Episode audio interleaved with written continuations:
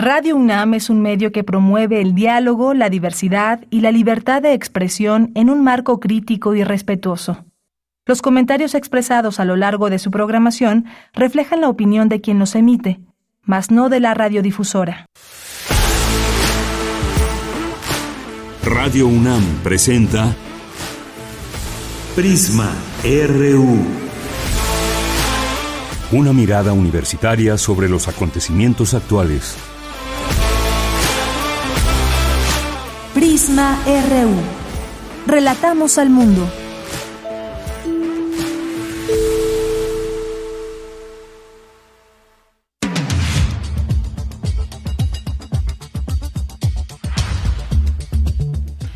Muy buenas tardes, muchas gracias por estar aquí en Prisma RU. Arrancamos este informativo hoy martes 23 de mayo del año 2023 con mucho gusto, con mucho entusiasmo y mucha información, por supuesto.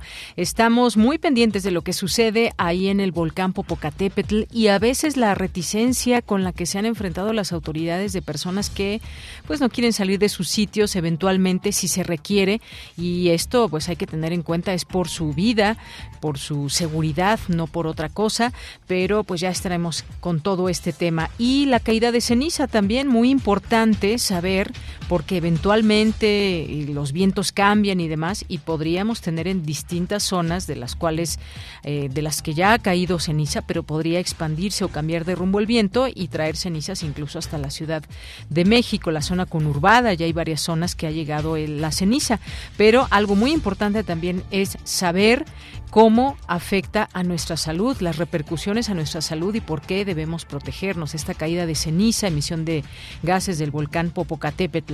Así que hoy vamos a platicar con la doctora Guadalupe Ponciano Rodríguez, que es coordinadora del programa de investigación y prevención del tabaquismo de la Facultad de Medicina. Y vamos a seguir con este tema que además ustedes nos solicitaron aquí a través de nuestras redes sociales, siempre tener esta parte eh, balanceada en los temas, en los análisis. Ayer tuvimos pues una participación excelente por parte de un maestro de, de, la Facultad de Derecho en torno a la parte legal y la, el análisis legal en todo este tema de eh, tomar estas vías de Ferrosur y que nos decía iba hacia una expropiación.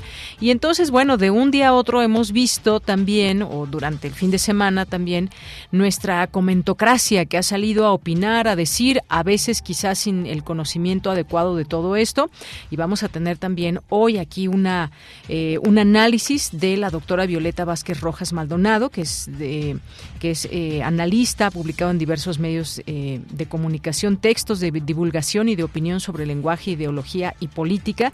Y vamos a a platicar de esta ocupación anunciada por el gobierno mexicano en contra de Ferrosur. Detonaría quejas y demandas ante tratados internacionales en caso de tener capital extranjero, es lo que advierten expertos. Hay que siempre entender los temas, comprenderlos y aquí tratamos de hacer ese acercamiento precisamente. Y vamos a tener también ya nuestra segunda hora en los temas internacionales. La Comisión de Relaciones Exteriores del Congreso de Perú aprobó declarar al presidente de México, Andrés Manuel López Obrador, como persona non grata. Lo analizamos Iniciaremos a través de un periodista peruano, Diego Salazar, que es periodista, autor de varios libros y curador editorial. Hoy también tendremos a poetas errantes que les adelanto el tema, inteligencia artificial, algo que no debemos de perder de vista y seguir también analizando, pero también escuchando este trabajo, estos trabajos que como poetas errantes nos, nos llevan a tratar de entender o a visorar o a imaginar qué puede ser y significar en el futuro la inteligencia artificial. Y también tendremos a la orilla de la tarde con Alejandro Toledo, que hoy es su colaboración. Y en cultura tendremos un homenaje, homenaje a Luis Pérez Flores, pintura y Memoria, una entrevista con la doctora Leticia Pérez, hija del homenajeado. Y bueno, ahí ya estaremos escuchando esta información con Tamara Quirós. Información nacional e internacional y más aquí en Prisma RU. A nombre de todo el equipo, soy de Yanira Morán y desde aquí relatamos al mundo.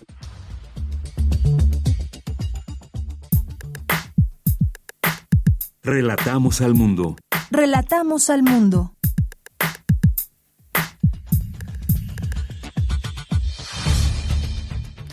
Bien, en resumen, en una ceremonia presidida por el rector Enrique Graue se devela el boleto de la Lotería Nacional conmemorativo del Día Nacional de la Enfermería. En la UNAM tiene lugar la International Week 2023, Staff Training, evento en el que participan instituciones educativas de América Latina y de Europa. El suicidio no es un acto individual, es colectivo con historicidad e implicaciones éticas, señala Ricardo Trujillo Correa, académico de la Facultad de Psicología. Voz Viva cumple 63 años. Es la biblioteca sonora de la UNAM y Memoria del Mundo por la UNESCO. En la información nacional, el Centro Nacional de Prevención de Desastres, el CENAPRED, mantiene informada a la población sobre la actividad del volcán Popocatépetl en más de 50 municipios del Estado de México, Puebla, Morelos y Tlaxcala. No tienen clases presenciales. El presidente Andrés Manuel López Obrador habló de la decisión de la Suprema Corte de Justicia de la Nación de anular por completo el decreto que declaraba como de seguridad nacional las obras estratégicas. Ya sabíamos que en la Corte había la intención de frenar las obras que estamos realizando en el sureste, el tren Maya, el istmo y otras obras importantes de beneficio para la gente. Y la Corte, como se dice coloquialmente, ya la perdimos. Yo creo que siempre había estado alejada del pueblo y cercana al poder. Entonces ya sabíamos que iban a tratar de frenarnos en la construcción de estas obras estratégicas y no estoy hablando al tanteo, no estoy inventando nada. Todos los amparos a las obras que estamos llevando a cabo se promueven por un grupo vinculado a los jueces, a los magistrados, a los ministros del Poder Judicial. Bien, y tras darse a conocer que el subsecretario de Derechos Humanos Alejandro Encinas fue espiado con el software Pegasus, el presidente Andrés Manuel López Obrador sostuvo que desconoce quién es el responsable. Rechazó que se haya tratado de una acción de la Secretaría de la Defensa Nacional. La Fiscalía General de la República giró 61 órdenes de aprehensión para el exsecretario de Seguridad Pública, Genaro García Luna, y 58 exfuncionarios y particulares. Son presuntos responsables de los delitos de peculado, lavado de dinero y delincuencia organizada. En la información internacional, la Organización para la Cooperación y el Desarrollo Económicos alertó sobre una crisis mundial de deuda. Señaló que casi la mitad de los pasivos negociables de sus países socios vencerán y deberán financiarse en los tres próximos años. Hoy en la UNAM, ¿qué hacer? ¿Qué escuchar? ¿Y a dónde ir?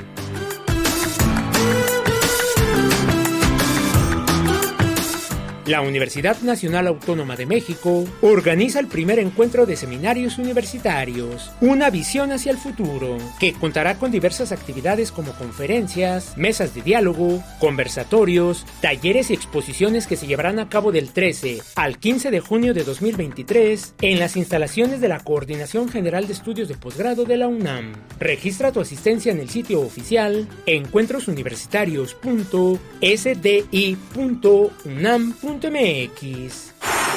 Te recomendamos el material de la serie Espacio Académico Paunam, bajo la conducción de Ernesto Medina y Sabrina Gómez Madrid, que en esta ocasión nos ofrecen una serie de cápsulas sobre el Día del Maestro. Espacio Académico Paunam se transmite de lunes a domingo a lo largo de la programación de nuestra emisora aún puedes inscribirte en el taller Poesía Italiana, que forma parte de los talleres intersemestrales de la FES Acatlán. Este curso se llevará a cabo del 5 al 9 de junio de 2023 en el Centro Tecnológico para la Educación a Distancia de la FES Acatlán. El periodo de inscripción cierra hoy. Para mayores informes consulta el sitio oficial y las redes sociales de la Facultad de Estudios Superiores Acatlán. Recuerda que debemos mantener las acciones básicas de prevención ante el contagio de COVID-19, vacunación, ventilación, higiene de manos y limpieza habitual de mobiliario.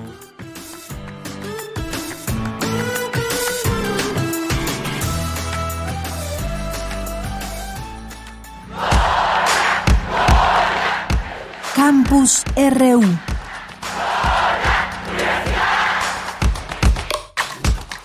13 horas con 12 minutos en nuestro campus universitario de este día, martes 23 de mayo. Me enlazo con mi compañera Virginia Sánchez. Devela el rector el boleto de la Lotería Nacional conmemorativo del Día Nacional de la Enfermería.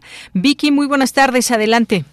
Hola, ¿qué tal, Bella? Muy buenas tardes aquí el auditorio de Prisma RU. Así es, pues en una ceremonia presidida por el rector de la UNAM, Enrique Grau, se llevó a cabo la revelación del boleto de la Lotería Nacional con el cual se conmemora el Día Nacional e Internacional de la Enfermería y cuyo sorteo se llevará a cabo el próximo 26 de mayo. En este acto, el secretario general de la UNAM, Leonardo Lomelí Nega, señaló que la emisión de este boleto es una forma de visibilizar la importancia de la enfermería para el desarrollo de la salud de nuestro país, la cual, dijo, también estuvo en la primera línea de atención de la emergencia sanitaria. Escuchemos lo que dijo Lomelí.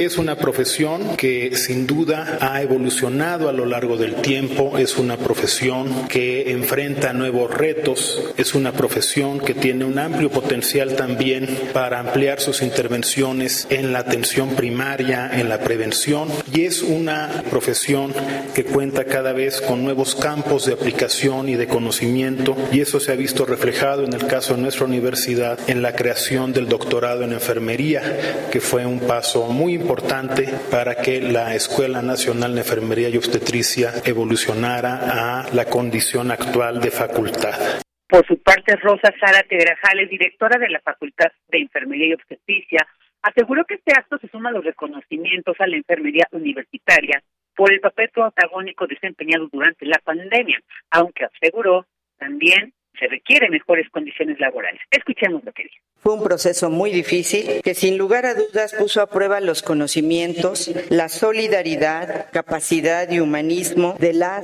y los enfermeros mexicanos. Esta celebración es para agradecer a los miles de enfermeros y enfermeras que en este momento se encuentran en los hospitales, en las clínicas, en los centros de salud, en las clínicas atendiendo a sus estudiantes y que todos ellos se encuentran cuidando y ayudando en diferentes diferentes escenarios. A una mujer a parir, en una vacunación, en una comunidad marginada, confrontando y afrontando a la familia ante una etapa de duelo. Esta celebración es para ellos. Sé que una conmemoración no es suficiente para reconocer a la enfermería. La mejor forma será con mejores empleos, mejores condiciones laborales y estímulos a su destacada labor en todos y cada uno de los escenarios donde se ubican. En tanto, Telma Rosana González Guzmán, directora de Enfermería de la Secretaría de Salud, señaló que este boleto conmemorativo también representa un homenaje a hombres y mujeres que se dedican al cuidado de las personas sanas o enfermas con conocimiento y humanismo y representan la columna vertebral de nuestro sistema de salud. Finalmente, Margarita González Arabia Calderón, directora general de la Lotería Nacional, detalló que existen 12.000 puntos de venta para adquirir los 2.400.000 cachitos con la imagen de la Facultad de Enfermería y Obstetricia de la UNAM y el premio mayor será de 17 millones de pesos.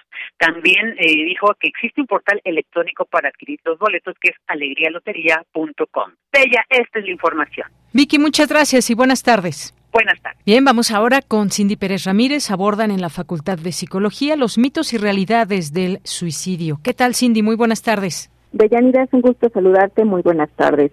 El suicidio no es un acto individual ni efecto de un desorden psicológico, sino un acto colectivo con historicidad e implicaciones éticas, políticas y sociales. Así lo dijo el maestro Ricardo Trujillo Correa, académico de la Facultad de Psicología, durante la conferencia organizada por esa entidad universitaria, Suicidio, Mitos y Realidades. Entonces, generalmente el profesional piensa esto como una persona alienada, que no tiene responsabilidad, que así como yo puedo cachar un virus, pues también puedo cachar una depresión y por lo tanto es por eso que de repente está así, pobrecito, no vamos a ayudarlo. La perspectiva biomédica y la individualización de la patología omite centrarse en lo que realmente importa, como nuestras intervenciones afectan la vida del paciente. Es una continuación y alteración de la relación con el mundo y con tu temporalidad. Es decir, si se imaginan la escena de una persona en una tina cortándose las venas, aún así, aún así cuando está sola, no está sola porque está en un acto de escenificación hacia el otro. El especialista dijo que es difícil pensar de otra manera o imaginar programas de prevención que no se relacionen con la enfermedad mental, detección y tratamiento. El suicidio concurre en la dinámica sociocultural de las vulnerabilidades individuales, las identidades relacionales y las expectativas familiares y culturales. Y esta es la parte importante. porque, por lo que los discursos normativos, que muchas de las categorías clínicas se basan en discursos normativos, no en realidad en verdadera ciencia, se entrecruzan de una manera compleja y conflictiva. No se erige como consecuencia directa de la depresión o los problemas mentales. Emerge más bien de un tejido complejo de estresores que comprenden desempleo, ruptura de relaciones, drogadicción y emociones lacerantes como la vergüenza y la culpa, entre otros detonantes. Deyanira, el suicidio es un problema de salud pública global. Según la Organización Mundial de la Salud, cada año unas 703 mil personas se quitan la vida luego de numerosos intentos. De acuerdo con cifras de mortalidad del INEGI, en el año 2000, en el 2020 se registraron 7.818 decesos por lesiones autoinfligidas, lo que representó 0.7% del total de muertes en el año y una tasa de suicidios de 6.2 por cada 100.000 habitantes. La tasa más alta de suicidios reportada en el país es en jóvenes de entre 18 y 29 años. Este es el reporte. Cindy, muchas gracias y buenas tardes. Muy buenas tardes. Vamos ahora con Dulce García. Advierte experto que son las ciudades las que están colapsando al clima mundial. Cuéntanos, Dulce, muy buenas tardes. Así es, Deyanira. Muy buenas tardes a ti al auditorio. Deyanira, la resiliencia de las ciudades es la capacidad de los sistemas y subsistemas de una urbe como lo pueden ser los individuos, comunidades, barrios, vecindades, eh, así como negocios, para sobrevivir, adaptarse y crecer independientemente de tensiones o impactos que esta ciudad pueda tener. Sin embargo, si la manera en la que se planeó y se gobierna esa ciudad es, si eso puede ser la causa del problema, entonces habría que replantearla de una manera diferente para que funcione. Así lo dijo Eugen Zapata de la Red de Ciudades Resilientes, durante el seminario Ciudades y Colapso Climático que llevó a cabo el Centro de Investigaciones Interdisciplinarias en Ciencias y Humanidades de la UNAM. Ahí el experto explicó que a pesar de que las ciudades únicamente ocupan el 2% del planeta, son las que están colapsando el clima mundial. Escuchemos por Más de la mitad de los seres humanos habitamos allí. Se espera incluso que para dentro de 15 años aproximadamente en el 2040 ya sea casi un 70% de la población mundial la que vive en las ciudades y en ellas se genera, por esa concentración demográfica, se genera el 70% de las emisiones de gas, de la producción de basura, pero ojo, es el 70% de la economía global. Es decir, que estamos ante un planeta urbano, ante una economía urbana y ante un colapso climático urbano. Y bueno, mira, por otra parte, habló de algunas recomendaciones para resarcir el daño climático que ya han causado las ciudades. Escuchemos nuevamente. Gestión integral de residuos, la separación, ¿verdad? El reciclaje, el reuso. Ahora hablamos ya no nada más de reciclar, hablamos de reciclar, de reparar, de restaurar, de rentar, de recuperar. O sea, no tires tu silla que ya no sirve, dale otro uso, usa esa madera para hacer un juguete o para poner tablitas este, y jugar dominó, no sé. Y bueno, Deyanira, no obstante, dijo que también ha habido unos avances. Eh, por ejemplo, que vamos hacia una movilidad vehicular de no carbón y también que los espacios verdes ya no tienen fronteras y para ello puso como ejemplo las azoteas verdes. Es la información que tenemos. Dulce, gracias y buenas tardes. Gracias a ti, muy buenas tardes. Bien, vamos ahora a la siguiente información con Luis Fernando Jarillo. El Centro Nacional de Prevención de Desastres, el CENAPRED, mantiene informada a la población sobre la actividad del volcán Popocatépetl en más de 50 municipios del Estado de México, Puebla, Morelos y Tlaxcala. No hay clases presenciales. ¿Qué tal, Luis? Muy buenas tardes. Muy buenas tardes, Deyanira, a ti y a todo el auditorio. De acuerdo a un último reporte, el, el, volcán Popocatépetl ha tenido cinco exhalaciones, dos explosiones moderadas en las últimas horas. En una conferencia de prensa, el gobierno de Puebla informó esta mañana de 80 consultas médicas debido a la caída de cenizas. También se informó de los estudiantes que han tenido que tomar sus clases a distancia.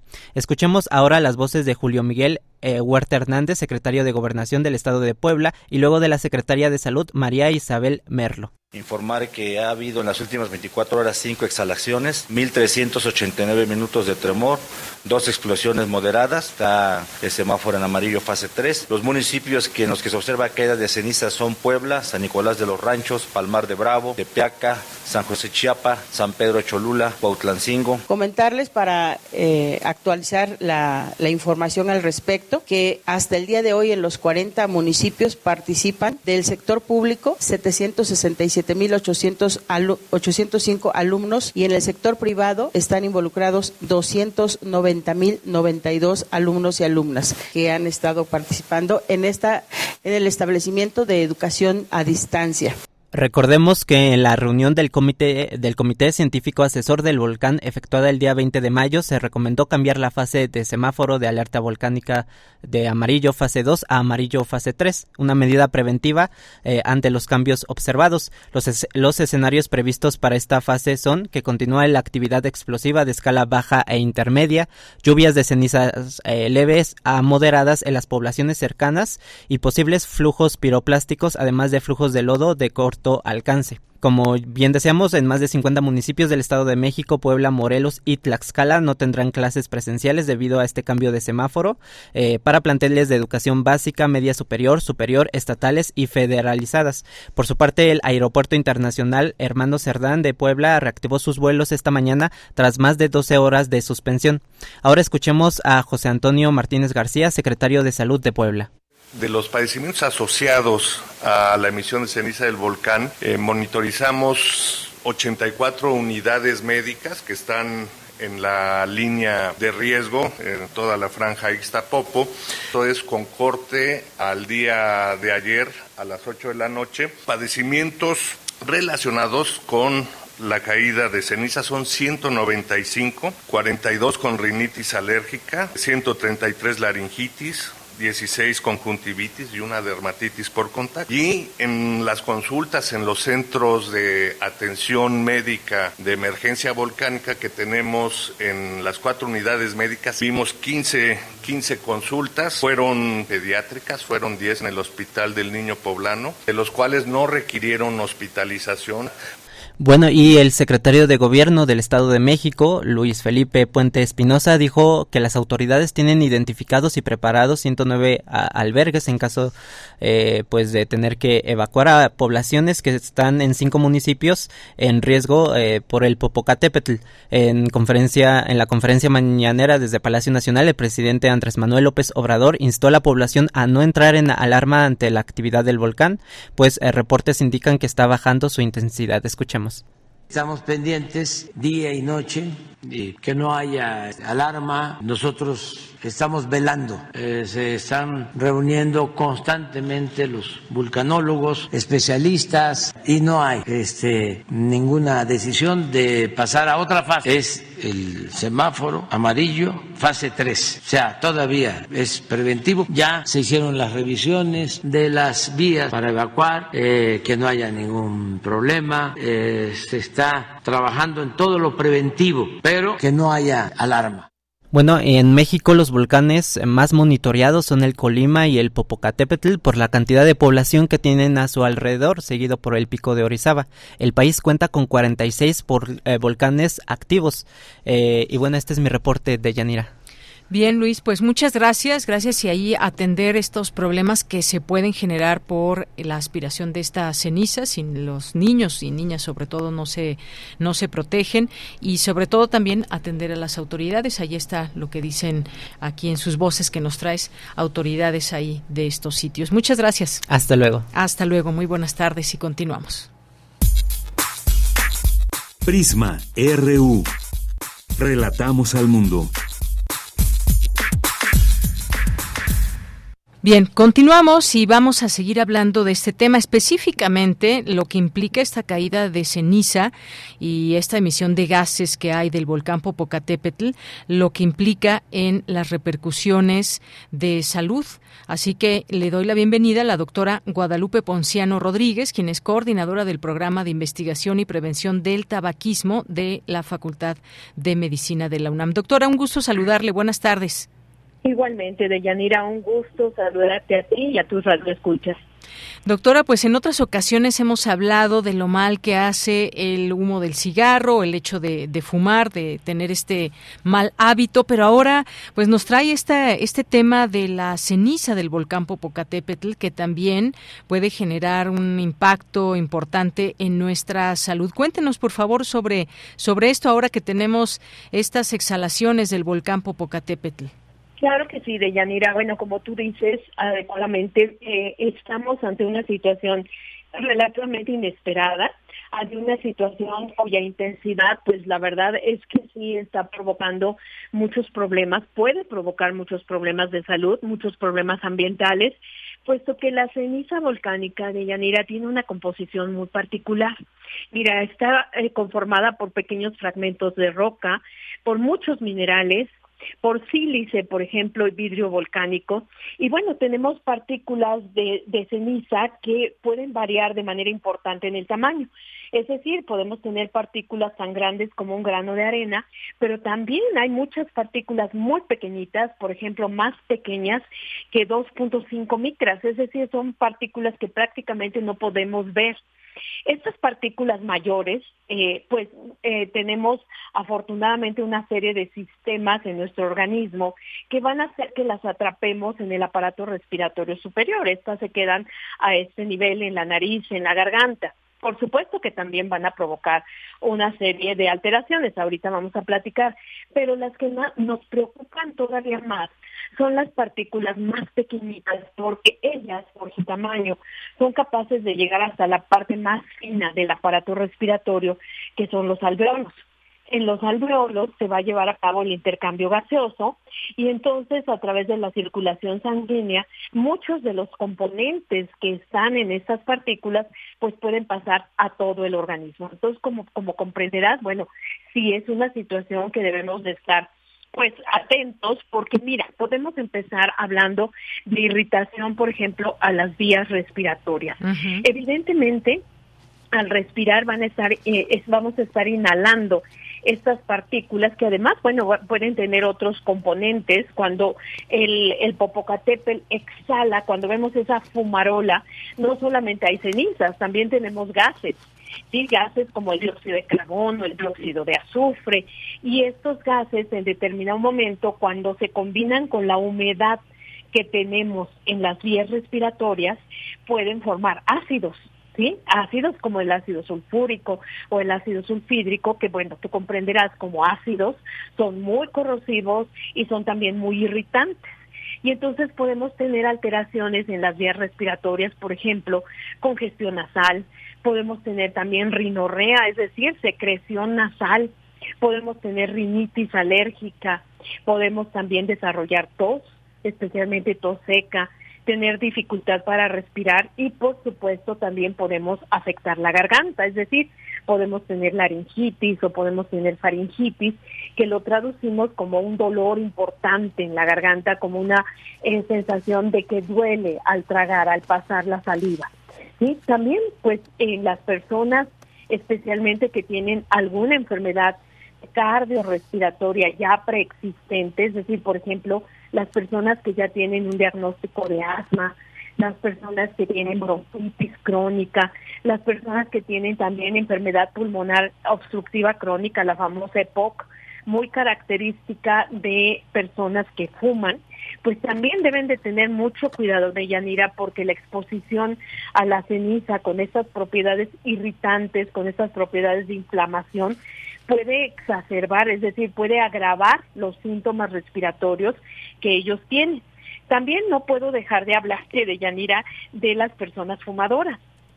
Las personas fumadoras por eh, las alteraciones que tienen en aparato respiratorio van a tener una mayor susceptibilidad a desarrollar síntomas respiratorios como por ejemplo sibilancias, es como que te chilla el pecho como ya un silbidito, pueden tener tos, pueden tener producción de secreciones cuando se exponen a las, a las cenizas. Y por supuesto, otra área que tenemos muy importantemente expuesta es, eh, son los ojos de Yanira. Los ojos, por ejemplo, es muy importante utilizar lentes de estos gogles de preferencia porque las cenizas, al estar en contacto con nuestra conjuntiva, pueden producir irritación, por supuesto, puede haber conjuntivitis, puede haber este ojo seco, eh, podemos tener también sensibilidad a la luz, lagrimeo, esa sensación como de que tenemos algo en el ojo, ¿no? Una partícula extraña, secreción, enrojecimiento y en casos extremos, cuando la gente se expone de manera muy importante, eh, muy de manera muy frecuente y muy intensa, puede haber también abrasión de la córnea, ¿sí? es decir, la córnea se puede dañar. Por eso es tan importante eh, utilizar lentes o gogles y también las personas que utilizan pupilentes, en este momento hay que tener muchísimo cuidado porque en sí el, el pupilente, bueno, también puede eh, tener alteraciones y junto con la ceniza eh, que llegue a la, al, al ojo puede tener eh, puede provocar más problemas. Por último, bueno, también tenemos que hablar problemas de la piel. Muchas personas son muy sensibles, puede haber irritación en la piel, puede haber algún tipo de dermatitis. Y por último, y esto es una recomendación muy importante, eh, sobre todo para las personas que viven en esa zona, que traten de que sus depósitos de agua potable estén bien tapaditos, bien cubiertos, para que no se vayan a contaminar con la ceniza, también los alimentos, esto también va para los alimentos, porque qué es lo que ocurre cuando tú, por ejemplo, ingieres agua contaminada con ceniza, ya, ya había hablado de todos los compuestos que tiene, puede causar desde malestar estomacal leve hasta eh, malestar estomacal ya más grave, por ejemplo, náuseas, puede causar diarrea, puede causar vómitos, todas estas sustancias que estamos ingiriendo o bebiendo con el agua. Entonces, como verás, bueno, creo que sí es muy importante pues advertir a la población, sobre todo a los poblados cercanos, ¿no? a las personas que viven en poblados cercanos, que deben de extremar precauciones, que es muy importante ahora que utilicen un cubrebocas, como mencionaba también lentes o gogles, ¿no? Para proteger los ojos, que cubran muy bien los depósitos de agua, que la ceniza, por ejemplo, que la ceniza traten de no eh, no, no no lavarla, sino que la, la recojan en, bolsas para tirar a la basura. En fin, hay una serie de, de situaciones que eh, nos van a ayudar a que esto pase lo más lo más pronto posible, no realizar, por ejemplo, también actividad. Yo sé que a veces esto es difícil, ¿no? Sobre todo por las actividades que tienen las personas de estas regiones, pero es, es importante que traten de evitar lo más posible estar al aire libre, porque en el momento en que estás al aire libre, pues te expones eh, muchísimo a toda esta contaminación eh, por cenizas. También, bueno, me gustaría hablar algo también de las mascotas. Eh, muchas personas tienen a sus animalitos expuestos y bueno, ahora es el momento pues de cubrirlos, de tratar de que estén en un espacio cerrado, porque también, acuérdense, también ellos tienen, pueden tener todas estas alteraciones que acabo eh, de mencionar, ¿no? Entonces, bueno, pues creo que eso sería lo que yo te puedo decir de Yanira en relación a esta situación que se está viviendo en este momento. No sé si tengas alguna otra pregunta. Pues básicamente eso, alertar justamente a la gente que nos escucha.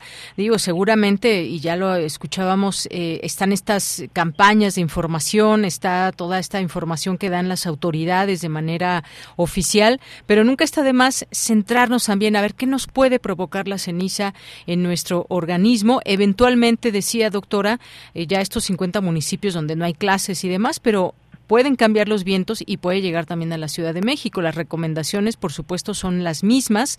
Y si esto pasa de pronto eh, cuando vemos que ha caído en parabrisas y demás, eh, pues es un polvo o una ceniza muy fina. Es una ceniza que vemos como un polvo muy, muy fino. Imagina, imaginemos tan solo que respiramos eso y que se aloje en nuestros pulmones o que tengamos estas afectaciones no solamente de la garganta, como usted mencionaba, sino también de los ojos que finalmente pues estamos completamente expuestos y las niñas y niños pues tendrían también serias afectaciones. Así que pues cuidarse en este en este sentido y atender a lo que digan las autoridades. Un cubrebocas, eh, doctora, eh, sería suficiente, digamos, o qué es lo que recomienda usted? Incluso han señalado, por ejemplo, paños mojados y demás, claro, eh, lentes entre más eh, la cercanía, acuérdate que aquí tenemos que tomar en consideración dos situaciones muy importantes de Yanira, la intensidad y la frecuencia a la que nos estamos exponiendo.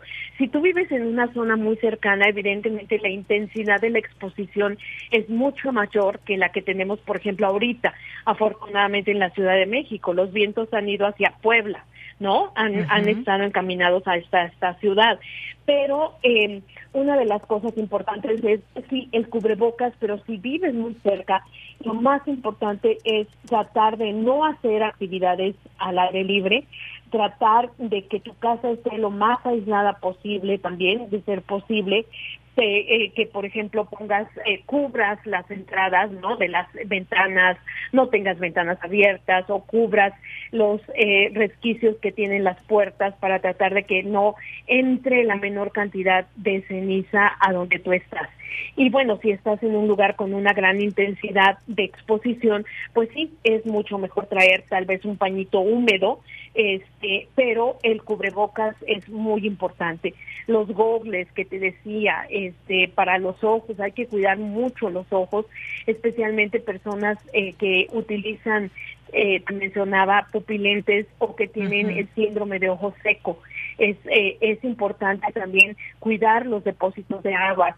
Eh, creo que eh, si se contamina el agua de un depósito donde tú estás tomando esa agua para tus alimentos, para tu, para tomar, pues eh, definitivamente también a nivel gastrointestinal podemos tener problemas, doña Mira. Entonces, yo creo que aquí tenemos que ser muy conscientes y pues estamos viviendo un fenómeno natural, ¿no? Que desafortunadamente puede afectar nuestra salud. Entonces, tratar de extremar precauciones. Yo te hablaba también, pues, de las de las mascotas, ¿no? Hay que cuidarlas. Estas personas también tienen sobre todo en los alrededores, que es una zona donde eh, se practica la ganadería, también pues está el ganado, hay que protegerlos también a, estos animalitos, eh, las cosechas, desafortunadamente probablemente muchas de las cosechas, eh, dependiendo de la cantidad de la capa, del grosor de la capa de ceniza, pues muchas cosechas, dependiendo de la etapa en que esté de crecimiento de la planta, van a morir.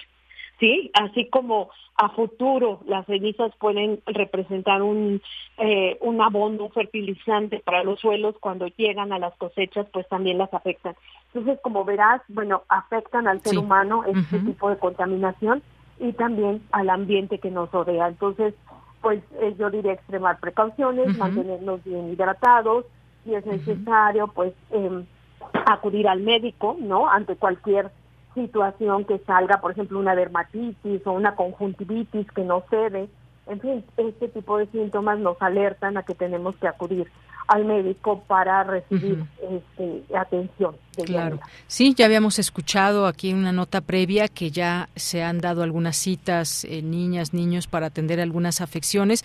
Pues ahí están las recomendaciones, doctora. No me resta más que agradecerle eh, que nos comparta estas, eh, esta situación de lo que puede suceder y adelantarnos a ello y prever algún cuadro que podamos tener con respecto a esta ceniza que podamos aspirar y que lleguemos a tener algunos problemas. Ahí está, prevenir es lo mejor en este caso. Y muchas gracias, doctora, por haber estado aquí.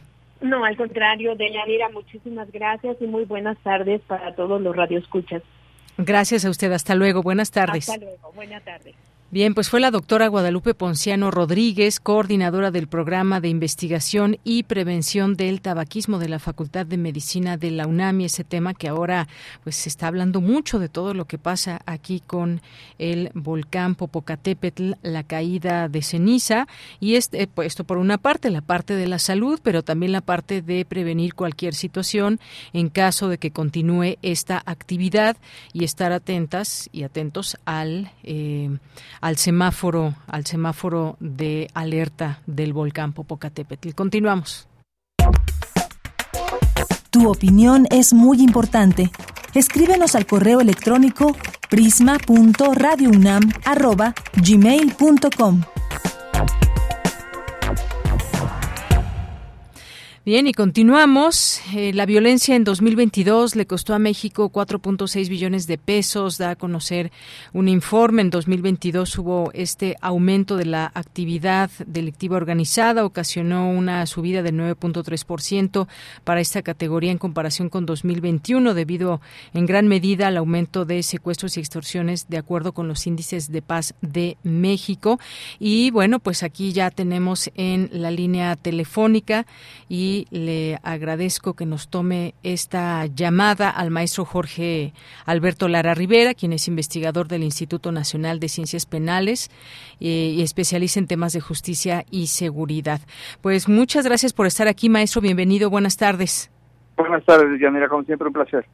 Gracias, maestro. Pues eh, tenemos estos estos datos y siempre importante analizar qué va pasando de manera periódica en estos temas de la seguridad en el país y cómo van cambiando algunos índices, ya sea para bien o para mal, pero tenemos estos que acabo de comentar. ¿Qué nos puede decir sobre el tema, maestro? Sí, particularmente en este índice, porque como bien dice, hay una gran cantidad de índices, tanto nacionales como internacionales, además de las cifras oficiales y descubrimientos en donde se demuestra que, incluso las propias cifras oficiales podrían estar siendo objeto de, maquillaje. Pues es la persistencia de la inseguridad. Si bien en algunos indicadores hay disminuciones marginales, en realidad estamos en una meseta eh, de estabilidad, de alta delincuencia, altos niveles de impunidad, consolidación del crimen organizado y todo esto pues tiene que ver pues con la falta de una respuesta eficaz de fondos estructural y sistemática por parte de las acciones del Estado mexicano, que incluye a los tres niveles de gobierno, por supuesto con las responsabilidades acentuadas en lo que tiene que ver en el crimen organizado al gobierno federal. Entonces ya van casi cinco años, eh, pues en donde no ha habido un avance real, en donde vemos el costo enorme que se tiene que pagar, incluso económico, eh, tanto por las instituciones como por las familias, que son las que padecen los efectos directos de esta persistencia del crimen y otro elemento que usted también señala es como eh, hay algunos fenómenos criminales que son dinámicos, eh, que requieren una actualización constante. Por ejemplo, yo creo que la manera más el más destacado de todos es la emergencia del el tema ya muy muy muy famoso pero poco atendido del tema del fentanilo, ¿verdad? que pues ha venido a ser como el gran factor en los últimos años que no se atendió desde un principio como debería y hoy estamos viendo las muy graves consecuencias eh, de esta lenidad, de este descuido y de estas manos caídas que ha tenido este gobierno federal. Muy bien. Eh, solamente recordar este informe realizado por el Instituto para la Economía y la paz, algo que usted menciona, maestro, importante, dice una situación estructural y sistemática que se viene arrastrando, que nos tiene ahora en esta, en esta meseta. ¿Qué tan difícil es? Pues bueno, creo que la, la respuesta es más que obvia, es completamente difícil, pero siempre tiene que haber una, una quizás una salida a todo esto, pero no se puede lograr sin esas, esos tres órdenes de gobierno coordinados. Sabemos que en México hay zonas mm, donde suceden más temas de violencia que otros y bueno, pues creo que esto nos debe dejar también aprendizajes desde el punto de vista de las eh, o desde lo que hacen las autoridades, qué pasa también desde la parte de los ciudadanos, con todo, eh, cuando tenemos la posibilidad de llevar a cabo una denuncia. Hay muchas personas que no lo hacen y que también tenemos seguramente una cifra negra importante, pero me detengo en esta parte estructural y sistemática, esta, este problema que tenemos en México. Sí, a ver, número uno, lo hemos señalado, hay una inadecuada distribución de cargas de trabajo entre fiscalías y policía. No obstante, la reforma del 2008, que acentuaba la importancia del trabajo policíaco como fundamental en la investigación de los delitos para disminuir la impunidad, esto no se ha visto traducido a que se tome en serio la necesidad de una reforma policíaca de, de, de fondos y contar con la policía que se requiere, como lo vemos que sí existe, en donde en otros países en donde se contiene la, la, impunidad. seguimos teniendo ahorita en México, perdón que lo diga así, sí. una mega policía disfuncional y se le puede llamar así a la Guardia Nacional, que no es otra cosa que la dispersión de elementos del ejército que son soldados, que están entrenados como soldados, pero que no tienen formación de policías. Entonces están haciendo algo que de ninguna manera es el remedio eh, el remedio correspondiente para atender ni la prevención ni la investigación de los delitos. Y en donde ha habido muchos países que han tenido los mismos problemas de México en materia de crimen organizado y hay modelos de trabajo avalados, impulsados, gestionados por Naciones Unidas, en donde sí se pueden dar resultados, se puede tener éxito en el combate al crimen organizado.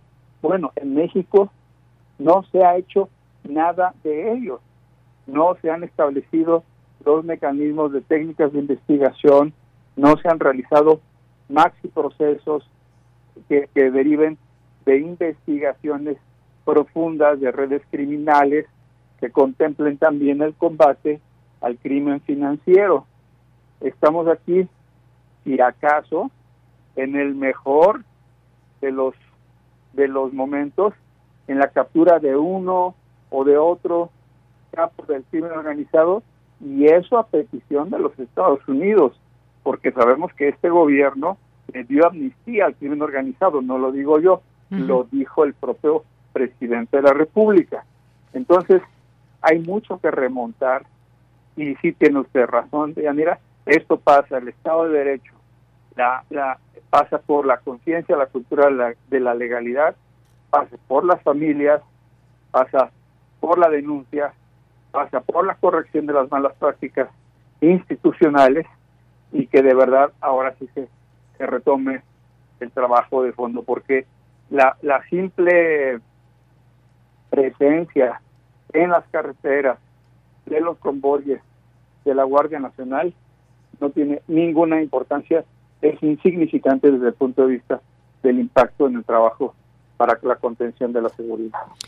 Sí, maestro. Y bueno, si hablamos de cifras, eh, pues sabemos que hay recursos, hay recursos, hay dinero, pero quizás no hay un trabajo sostenido que nos lleve a tratar de bajar esa curva de la violencia. Y, por ejemplo, en los homicidios tuvieron un impacto económico de 2.077 millones de pesos, delitos con violencia 1.521 eh, millones de pesos, crímenes de la delincuencia organizada 20.5 millones, eh, el miedo, los costos de, de protección también que lleva a cabo la gente. 348.9 millones de pesos se gastó en Fuerzas Armadas, 321.8 millones gastos en seguridad pública.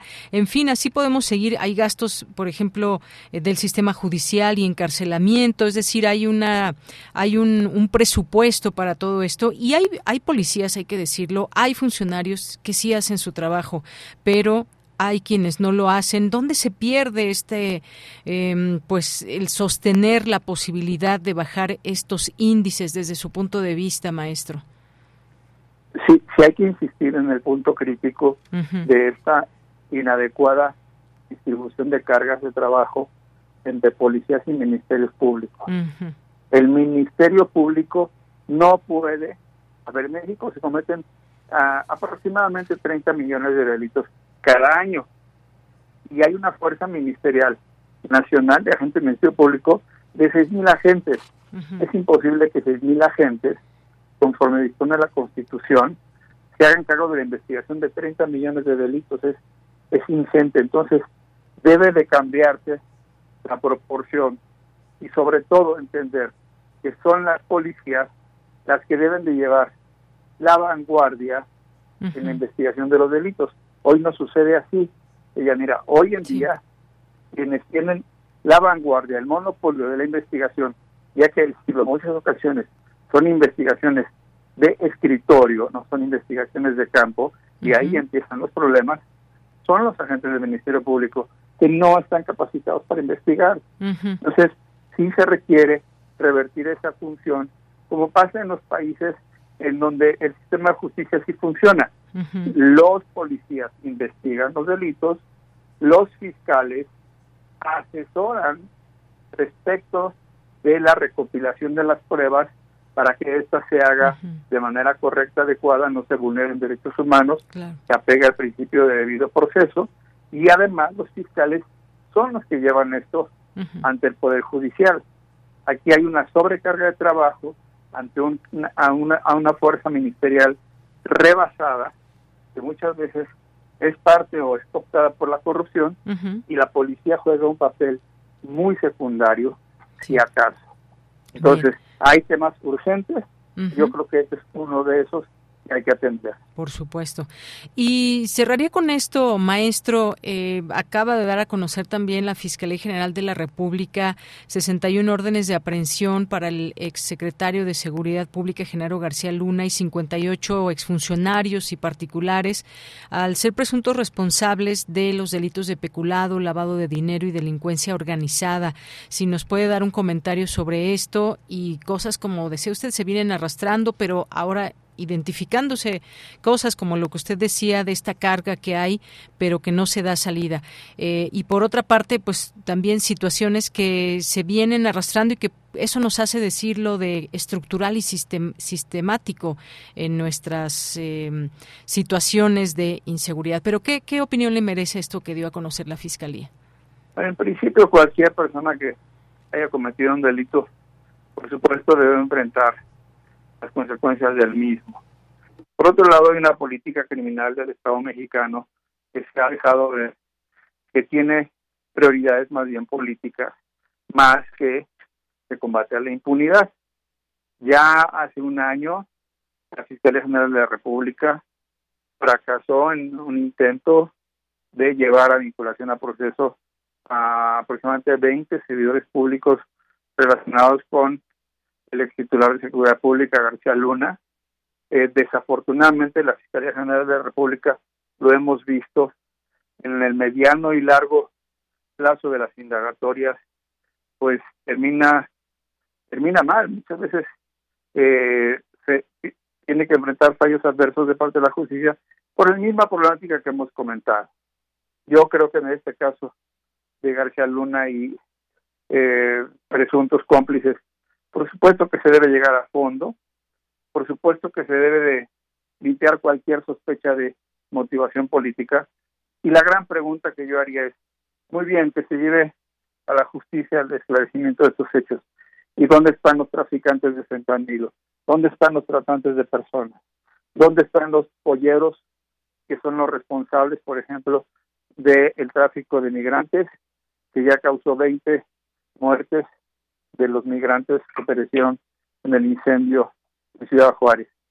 Tal parece que la justicia en México solamente es para quien políticamente puede representar algún rédito y no para todo este conjunto de delitos complejos que son precisamente a los que se refieren en, en todos estos estudios del crimen organizado. El crimen organizado está intacto y ha crecido y se ha consolidado. Y las autoridades pues están en otros temas. entrevista y hablarnos de este de este tema que por supuesto siempre importante conocerlo, mencionarlo y tratar de entender lo que hay en nuestro contexto. Muchas gracias. Como siempre, un gusto, Diana. Saludos. Hasta luego, muy buenas tardes. Gracias al maestro Jorge Alberto Lara Rivera, investigador del Instituto Nacional de Ciencias Penales y especialista en temas de justicia y seguridad. Continuamos. Nacional RU. Bien, y en los temas nacionales, bueno, antes que otra cosa también, ya que me están preguntando por aquí, eh, teníamos, y lo dije al inicio, una entrevista eh, con la doctora Violeta Vázquez Rojas para hablar de esta ocupación eh, por parte del gobierno mexicano en contra de Ferrosur, pero pues de último momento amablemente nos llamó y nos dijo que no podía tomar la llamada, que surgió algo imprevisto y por eso es que no la tuvimos. ojalá que en otro momento pueda estar aquí en este, en este espacio. Y bueno, entre los temas nacionales, rechaza el presidente que la Sedena haya espiado a Alejandro Encinas, que ahora hay todo este revuelo de que se espió por parte de Pegasus al subsecretario de Derechos Humanos de México, Alejandro Encinas, espiado con este software Pegasus de la compañía israelí NSO y el presidente López Obrador dijo que desconoce quién es el responsable de dicha acción, pero rechazó que se haya tratado de una acción producto de la Secretaría de la Defensa Nacional. Se pronunció por no dar importancia a ese tipo de temas, ya que refrendó que su gobierno no espía a nadie. Y esto luego de que el diario estadounidense The New York Times sostuvo que Encinas fue espiado mientras investigaba abusos de las Fuerzas Armadas. El presidente indicó que dialogó el, del tema con el funcionario federal y le dijo que no era de importancia porque no había ninguna intención de espiar a nadie. Si lo espiaron no, se le preguntó durante la conferencia de prensa, dijo que no sabía y qué fue lo que le comentó. Le preguntan, dice que habían, que le habían preguntado del New York Times si era espiado y él contestó que probablemente sí, nada más de que eh, que de parte de quién, si antes todos espiaban y siguen espiando, de dónde salen las guacamayas. Esto en referencia al hackeo sufrido por la Sedena y dijo que este le sirvió al empresario Claudio X González, a la vez que cuestionó quién está financiando eso y se trata de mexicanos o extranjeros. Pues así esta situación que seguramente tendrá mucho más de qué eh, analizar y hablar este espionaje contra Alejandro Encinas y pues qué intereses hay en, espiar a una persona como el subsecretario de Derechos Humanos, Población y Migración, cuáles son sus alcances en cuanto a su trabajo. Y bueno, pues esto eh, ya tendremos oportunidad de seguir analizándolo. Eh, también el gobierno podría comprar Banamex, dice López Obrador, conversación, las conversaciones con Grupo México para superar el diferendo en torno a la concesión ferroviaria en el sureste continúan porque no se trata de nada personal, pero sectores conservadores se han pretendido escandalizar sobre la decisión y se desgarran las vestiduras porque era una expropiación, un atentado a la propiedad privada y ya apareció la verdadera política. En este contexto, ante las versiones falsas de que Grupo México podría retirarse de su intención en adquirir de adquirir Citibanamex, abrió la posibilidad de que el gobierno participara en esta adquisición. Es lo que mencionó también el presidente al respecto.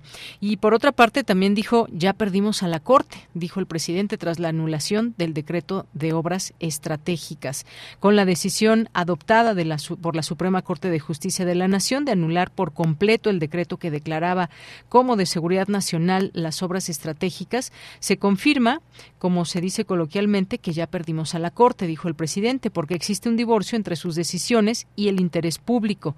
Es lo que sostuvo hoy el presidente también durante su conferencia, que se refirió a la resolución que adoptaron los ministros y que canceló por completo un, eh, su decreto emitido en 2021 sobre las obras estratégicas, cuestionando las motivaciones que tuvieron para la decisión. Para el mandatario, la decisión confirma su inclinación para defender los intereses particulares sin tener aprecio al interés público. Nada les importa, dijo, es como vivir en otro mundo. Existe un divorcio completo entre este aparato que simula impartir justicia y las necesidades de la mayoría de los mexicanos. Bien, pues parte de lo que dijo o de los temas abordados hoy por la mañana. Son las dos de la tarde en punto. Vamos a hacer un corte y regresamos a la segunda hora de Prisma RU. Prisma RU. Relatamos al mundo.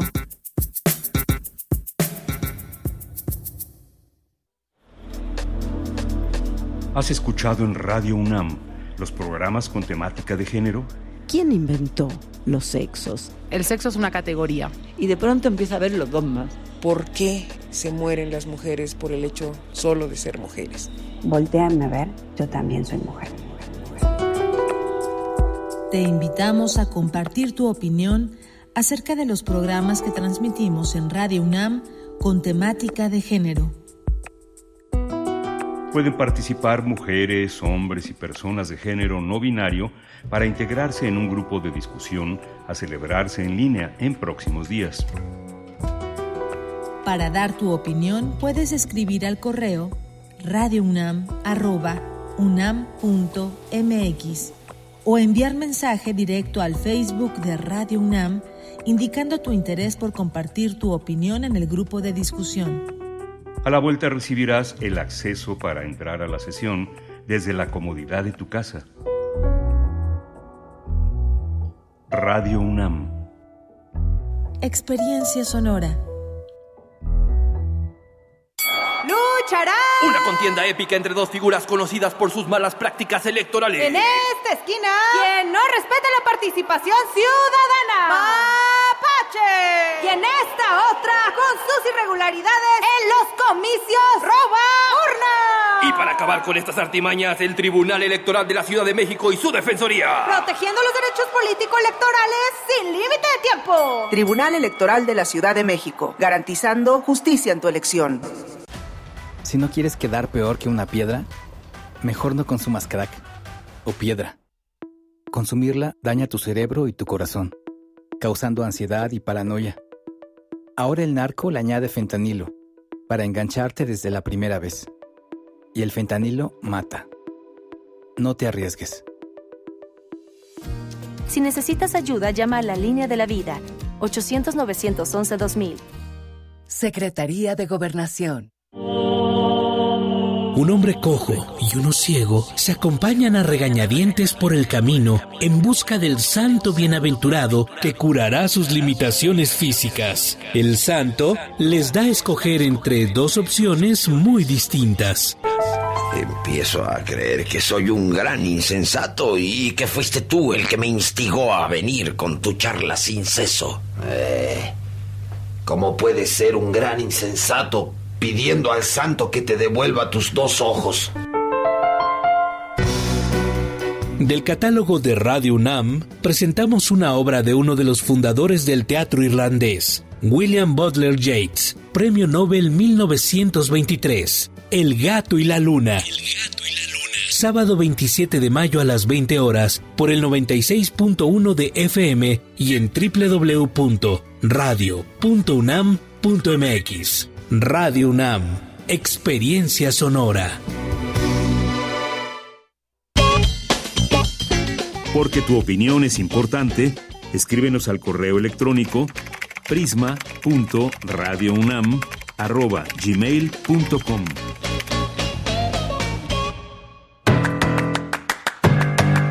Mañana en la UNAM, ¿qué hacer? ¿Qué escuchar? ¿Y a dónde ir?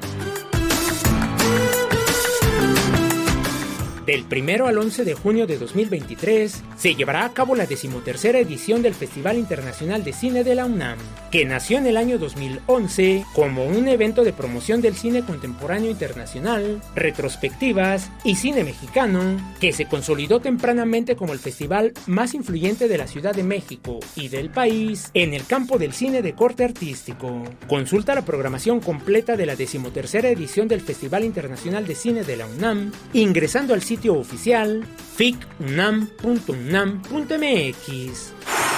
La Facultad de Ciencias Políticas y Sociales de la UNAM organiza la conferencia magistral Relecturas de la Modernidad, que contará con la participación del doctor Francisco Gil Villegas. Las citas mañana miércoles 24 de mayo en punto de las 13 horas en la sala Lucio Mendieta y Núñez de la Facultad de Ciencias Políticas y Sociales en Ciudad Universitaria. El Instituto de Investigaciones Jurídicas de la UNAM organiza el panel Los Derechos de la Niñez, Retos para su Garantía, que contará con la participación de la doctora Mónica González Contró y Francisco Galicia del Instituto de Investigaciones Jurídicas, Fernando Carrera de UNICEF y el maestro Oliver Castañeda, Procurador Federal de Protección de Niñas, Niños y Adolescentes. Las citas mañana miércoles 24 de mayo, en punto de las 11 horas, en el aula Doctor Guillermo Flores Margadán del Instituto de Investigaciones Jurídicas en Ciudad Universitaria o sigue la transmisión en vivo a través de sus redes sociales. Y recuerda, la UNAM recomienda el uso de cubrebocas para personas que aún no estén vacunadas o que tengan síntomas de enfermedad respiratoria aguda. Para Prisma RU, Daniel Olivares Aranda.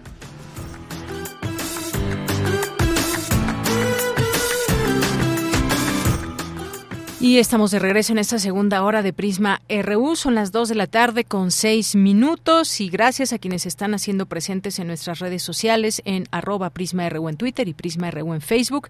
Tenemos todavía esta hora que nos resta con mucha información y gracias aquí a Melisa Chávez que nos escribe, al Zarco también muchos saludos, eh, Jorge Fra también aquí presente, Paloma G. Guzmán, muchas gracias, a Lori David Castillo Pérez también nos dice eh, una verdadera lástima que la querida maestra Violeta no haya estado en el noticiero. Ojalá que pueda en otra ocasión. Ojalá que sí.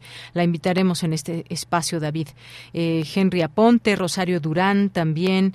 Y muchas gracias por sus comentarios. Susan Dolan, gracias eh, también a eh, Ferrea, muchas gracias. Eh, David Castillo Pérez, muchas gracias también por estar aquí. José Ramón Ramírez, un saludo afectuoso y a todo el equipo de Prisma RU. Gracias, eh, José. gracias por esta información también. Y le mandamos saludos a Eduardo Mendoza. Feliz día y al equipo. Gracias, Eduardo. Un saludo para ti también. Gracias por tus comentarios. Marco Fernández, Sergio Sánchez, Mario Navarrete, muchas gracias. David Castillo ya dice que ha apuntado a nuestro aniversario. Bueno, ahí ya tenemos, tenemos esta invitación para todas y todos ustedes. Está ahí en nuestro, en nuestro perfil de Twitter, fijado este tweet que les invitamos a celebrar este séptimo aniversario de Prisma RU. Sí, habrá sorpresas, invitados especiales y música en vivo. Estará Leti Servín aquí en la música, no se la pierdan en respecto a nuestros invitados especiales ya les iremos comentando y de quiénes se tratan y ojalá que nos puedan acompañar el próximo martes 30 de mayo aquí a la una de la tarde. Si pueden llegar un poquito antes, aquí las puertas abiertas de la sala Julián Carrillo para quienes nos quieren, quienes nos quieran acompañar. Aquí ya ha apuntado David Castillo Pérez y algunas otras personas que también nos han escrito y que nos aseguran ya su presencia. Y gracias por la entrevista con la doctora, que ojalá que en otra ocasión y que fuera una colaboración mensual. Eh, gracias a Rosario también. Hoy solo se aceptan buenas eh, sonrisas y buenas vibras. Feliz martes para ti también. Rosario, muchas gracias. Carlos Oropa Álvarez también. Eh, David Castillo también. Muchas gracias aquí por sus comentarios. también le mandamos muchos saludos a, a Social. Muchas gracias también a Ricardo Vázquez y les mandamos saludos a todas las personas que nos estén escribiendo y quienes se sumen después. De cualquier manera, les seguimos leyendo siempre. Oscar Sánchez también aquí aparece y le agradecemos mucho también que esté presente. Pues nos vamos a la información, nos vamos a la información en esta en esta segunda hora. Ya tenemos ya tenemos en la línea telefónica a Diego Salazar, quien es periodista, es autor de no hemos entendido nada y ahora qué, y es curador editorial. ¿Qué tal, Diego? Te saludo con mucho gusto. Muy buenas tardes. ¿Cómo estás, Bienira? Un placer escucharte.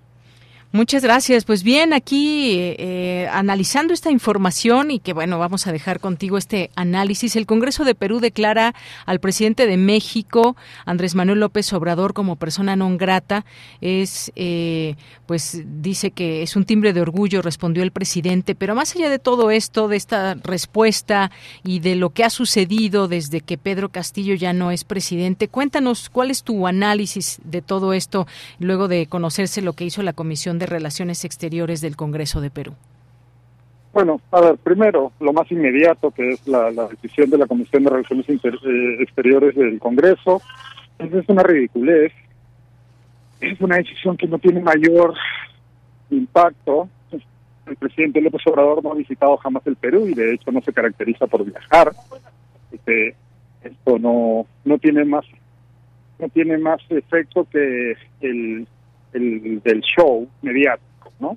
Por otro lado, creo que todos podemos a la vez estar de acuerdo en que la injerencia del presidente Andrés Manuel López Obrador en asuntos del Estado peruano es inaceptable. El presidente López Obrador empezó con este tipo de, de actuación y de dimes y diretes desde el día cero, desde el día en que el presidente, el presidente Pedro Castillo cometió su intento de golpe de Estado, ¿no? Y no ha retrocedido un, milímetro, más bien al contrario, ha redoblado la apuesta a punto de insultar directamente a la actual presidenta peruana, con la cual uno puede tener muchísimas discrepancias políticas, yo las tengo, así como las tenía también con el expresidente Castillo, pero uno no puede negar que eh, accedió al, al cargo de manera constitucional y perfectamente legal, luego de que el expresidente Castillo intentara cometer un golpe de Estado, cosa que el presidente López eh, Andrés Manuel López Obrador desconoce y niega, ¿no?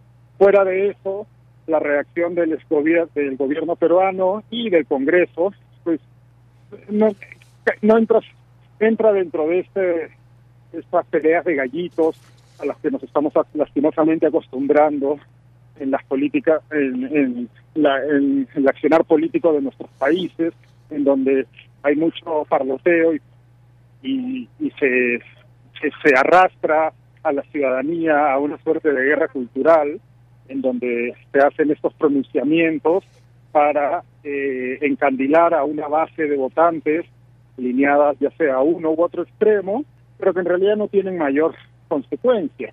Las relaciones diplomáticas entre el Perú y México ya se encuentran en un momento, en un, en un punto eh, grave no hay representación, eh, no hay embajador en ninguno de los dos países respectivamente, y por supuesto luego de eso lo que correspondería sería el rompimiento de relaciones diplomáticas.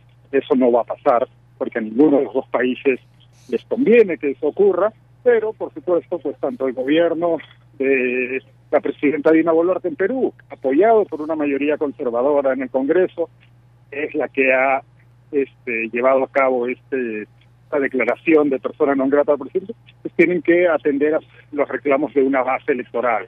De la misma manera que el presidente López Obrador utiliza eh, sus declaraciones en defensa del presidente Castillo, del expresidente Castillo y sus ataques a la presidenta Boluarte para atender a las necesidades ideológicas de un sector de su base electoral, ¿no?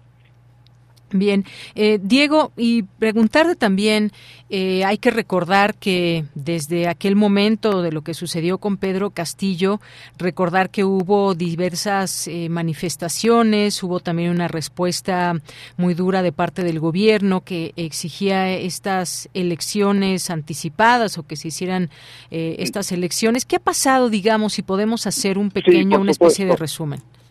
Sí, hubo eh, bueno, a, los pocos días de eh, que el presidente Pedro Castillo fue vacado por el Congreso de la República eh, y del que asumió el gobierno la presidenta Boluarte, en efecto, empezaron una serie de manifestaciones en distintos puntos del país.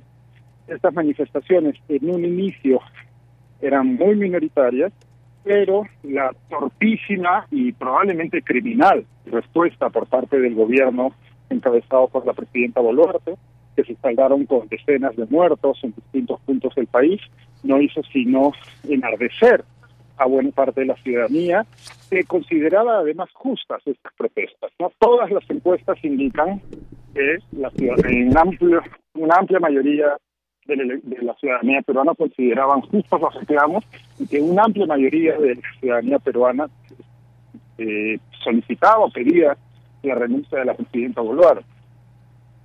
Lo que ocurre es que no emergieron líderes claros en esas protestas, ¿no? Eran protestas desarticuladas, que en algunos casos se tornaron muy violentas y que de hecho se cometieron actos también que podrían ser calificados de criminales, la toma de aeropuertos, se incendiaron algunas comisarías, se llegó a incendiar la casa, las casas de dos congresistas de la República en distintos puntos del país, pero con el tiempo la respuesta del gobierno, que como decía en un inicio eh, lindó con lo criminal y probablemente, eh, bueno, las investigaciones están en curso y habrá que ver hasta dónde llegan las responsabilidades por esos muertos a manos de las Fuerzas Armadas y Fuerzas del Orden, pero pasado el tiempo y debido a la ausencia de líderes claros, eso es pues, en mi opinión, en mi análisis, a la ausencia de líderes que sean capaces de aglutinar esa voz de protesta, pues las, las protestas se fueron apagando, ¿no?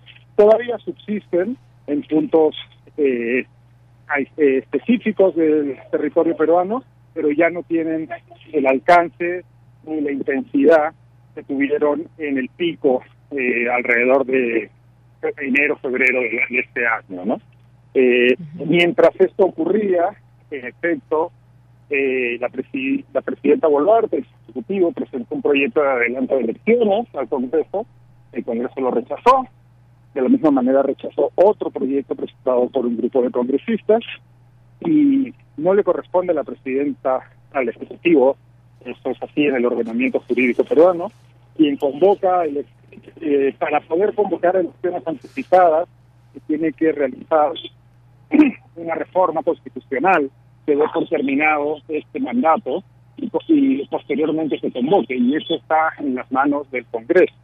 Y pues lastimosamente, eh, no atendi desatendiendo el pedido mayoritario de la ciudadanía, el Congreso de la República no aprobó ninguna ninguno de los proyectos para sacar adelante este adelanto de elección. Bien, pues así estas cosas allá en Perú como está y pues digamos que podríamos hablar de una mm, situación social inestable en este sentido. ¿A qué me refiero? Donde hay personas que quizás sí estén de acuerdo con Dina Boluarte y lo que está pasando o los caminos que va tomando Perú, pero sigue habiendo, pese a que no hay quizás tantas manifestaciones como lo hubo en las calles, hay también esa parte, hay una, digamos, una división, hay esa inestabilidad en ese sentido donde se parten dos Perú sin duda, la presidenta, no, ni siquiera en dos, la presidenta mm. está no más impopular de lo que ya era el presidente Castillo, que era un presidente extremadamente precario y extremadamente impopular. Y hoy pregunta a la mayoría de los peruanos su opinión y en, el Perú tenemos la suerte de que se hacen encuestas con bastante regularidad. eh, la mayoría de los peruanos están en desacuerdo con la gestión de Dina Boluarte, pero también está en desacuerdo con la gestión del Congreso. El Perú es un país en donde existe un hartazgo generalizado con la clase política y con los distintos líderes políticos, con la gestión del Estado, y lastimosamente tenemos líderes políticos que son incapaces de responder a las demandas de la ciudadanía y que confirman eh, acción tras, acción eh, los peores presagios que tiene la ciudadanía respecto a ellos, ¿no? la presidenta es muy impopular, su gobierno es muy impopular, eh, pero ocurre, y ocurre lo mismo con el Congreso. Lastimosamente, eh, lo que ocurre es que eh, la Constitución funciona de, determinados mecanismos para sacar adelante un adelanto de elecciones y pues eso está, eso está en manos del Congreso, ¿no? Bueno, pues Diego, una situación difícil. Veamos hacia dónde avanza, hacia dónde se abre camino Perú, porque como bien dices, este escenario que nos platicas no es nada, no es nada fácil y sobre todo con esta impopularidad con la que carga la actual eh, presidenta. Pues Diego, muchas gracias. No sé si quieres comentar algo más. No, eso es todo. Sí me gustaría que quede claro que, y no sé si le queda claro a todos los, a toda la audiencia en México es inaceptable lo que está haciendo el presidente López Obrador, porque se olvida, bueno, no se olvida, lo sabe, pero es parte de su cinismo, que dentro de este juego de dimes y diretes políticos, dentro de este esta estrategia propagandística que él está ejecutando, lo que hay al otro lado son personas. Él puede tener todas las discrepancias políticas con el gobierno de, con el actual gobierno de Perú, pero para empezar no puede desconocer que un intento de golpe de Estado. Y tampoco puede desconocer que hay un país con una ciudadanía a la que debería respetar. Y no está respetándolo. Y eso va en contra de la larga tradición de fraternas y encomiables relaciones diplomáticas entre el pueblo mexicano y el pueblo peruano. Muy bien, Diego. Pues muchas gracias, gracias por estos comentarios, este análisis en torno a esto que sucede entre México y Perú, específicamente por lo que sucedió de, de declarar al presidente de México como persona non grata. Muchas gracias, Diego.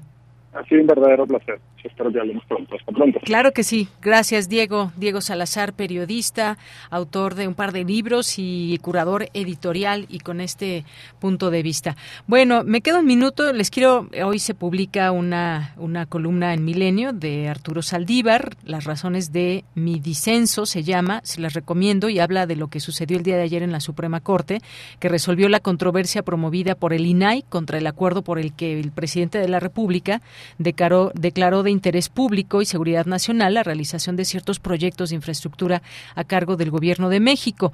Y dice el autor, la pregunta que debíamos responder era si el presidente invadió las competencias del INAI. En esencia, la mayoría sostuvo que por el solo hecho de utilizarse la expresión interés público y seguridad nacional en el acuerdo, toda la información que generen estas obras y proyectos quedaría reservada violando la Constitución. Dice, yo voté contra esa decisión por razones que expuse públicamente en sesión y entre estas da primero, de ninguna parte el acuerdo de eh, se desprende que su objeto haya sido reservar la información generada con los proyectos que menciona. Su texto ni siquiera hace referencia a una posible reserva de información. Por el contrario, su lectura integral muestra que el objetivo fue justificar la realización de ciertos proyectos de infraestructura prioritarios para la Administración Pública Federal. Muy interesante todo este texto, se los recomiendo que lo lean, las razones de su disenso y cómo explica desde la otra perspectiva, no por la que finalmente se votó por mayoría, sino también lo que él observa y esto pues sabemos muchas veces un tema de interpretación muy recomendable entenderlo o comprenderlo y esto que escribe el ministro Arturo Saldívar las razones de mi disenso. Bien, pues con esto termino este comentario y nos vamos a la información con Cristina Godínez. En la UNAM se realiza la International Week 2023 Staff Training. Adelante, Cristina. Buenas tardes, Deyanira. Un saludo para ti y para el auditorio de Prisma RU. Fomentar el intercambio académico y la internacionalización de esta casa de estudios así como dar a conocer la oferta académica y cultural, es uno de los propósitos de este evento organizado por la UNAM. En él se dan cita 17 representantes extranjeros de 10 instituciones educativas de América Latina y de Europa. Se trata de un foro donde se comparten prácticas de internacionalización, señaló el titular de la Coordinación de Relaciones y Asuntos Internacionales de esta Casa de Estudios, Francisco José Trigo Tavera. El funcionario explicó que las instituciones invitadas son de Canadá, España, Francia, Alemania y República Dominicana, entre otras. En tanto, el director del Centro de Enseñanza para Extranjeros, Alberto Vital Díaz, compartió que el CEPE enseña español en línea o de modo presencial mediante un modelo de inmersión en las culturas mexicanas. Dijo que nuestro país es riquísimo por su diversidad cultural, lingüística, étnica, social, biológica y ecológica.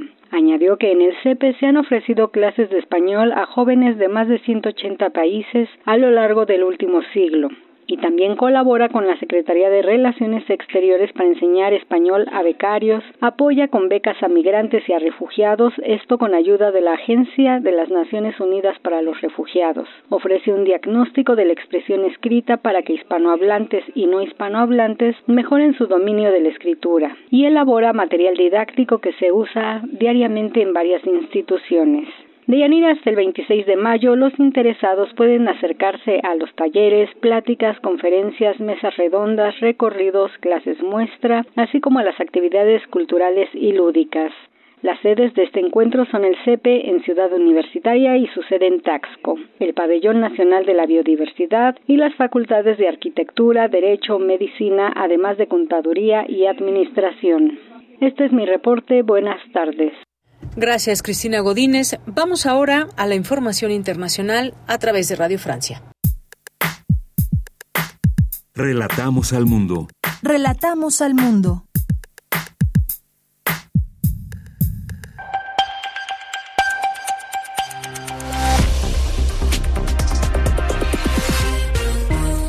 Sean bienvenidos a este flash informativo de Radio Francia Internacional con Guillaume Buffet en los controles. Martes 23 de mayo y así comenzamos. Andreina Flores. En Rusia, el Kremlin anunció que había eliminado con artillería y ataques aéreos a los miembros de un grupo subversivo procedente de Ucrania, que habría pasado la frontera rusa hasta la región de Belgorod, donde se registraron ataques con drones contra viviendas y edificios administrativos. El portavoz del Kremlin, Dmitry Peskov. Lo que sucedió ayer confirma una vez más que las milicias ucranianas continúan sus acciones contra nuestro país. Tenemos que hacer más esfuerzos la operación militar especial continuará para evitar este tipo de incursiones en el futuro. En México, un juez de control dictó orden de arresto contra Genaro García Luna, ex secretario de Seguridad Pública, quien está ya preso en Estados Unidos por narcotráfico. También contra 60 funcionarios más por los delitos de peculado, lavado de dinero y delincuencia organizada. Los acusados habrían conspirado con García Luna para saquear recursos públicos de cárceles federales. Cuatro personas fueron detenidas en España acusados de haber colgado de un puente de Madrid un muñeco con la camiseta de Vinicius Junior, estrella del Real Madrid, simulando un ahorcamiento. Los arrestos se producen dos días después de que el jugador brasileño recibiera nuevos insultos racistas durante un partido de la Liga en Valencia. El entrenador del Real Madrid, Carlo Ancelotti, reconoció no solo el racismo, sino la violencia de los insultos en general en el fútbol. Tiene que parar esto tiene que parar, porque estamos cansados de ser insultados todos los días. Pasa Xavi, pasa Vinicius, que puede ser más racismo. No es una guerra, es un deporte. En Bolivia, el presidente Luis Arce solicitó al Papa Francisco todos los archivos sobre los abusos sexuales cometidos por sacerdotes católicos contra menores en su país. Esto tras la conmoción que generó la prensa española al revelar que el fallecido sacerdote español Alfonso Pedrajas abusó de más de 80 menores en Bolivia. La plataforma de videos TikTok se mostró confiada en poder detener la prohibición de su uso que ha dictado el estado de Montana en Estados Unidos. Esto según aseguró hoy su director general Shou Chu, después de que esa red social china interpusiera un recurso legal contra la medida estatal. Y en el Festival de Cannes se espera hoy la presentación de Asteroid City, la nueva película de Wes Anderson que reúne una gran lista de estrellas como Tom Hanks, Scarlett Johansson, Margot Robbie y Adrian Brody. La película competirá oficialmente por la Palma de oro.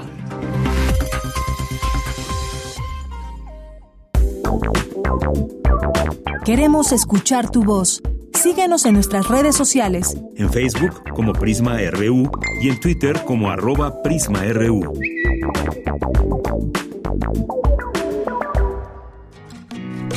Poeta soy, errando voy, buscando el sonido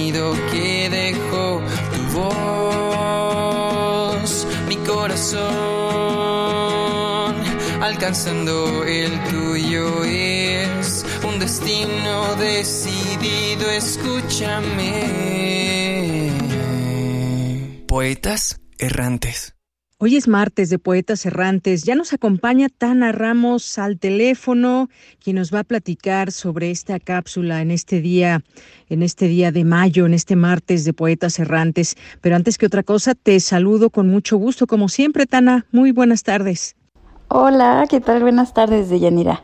Espero que todos anden muy bien por allá y pues qué gusto estar aquí otra vez, otro martes.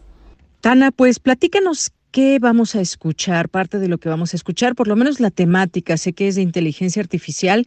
Y cuando hablamos de ese tema, Tana, se nos abren muchas expectativas en torno a qué va a pasar en 5, 10, 15, 20, 30 años con este tema de la inteligencia artificial. Cuéntame un poco cómo enfocaron este trabajo.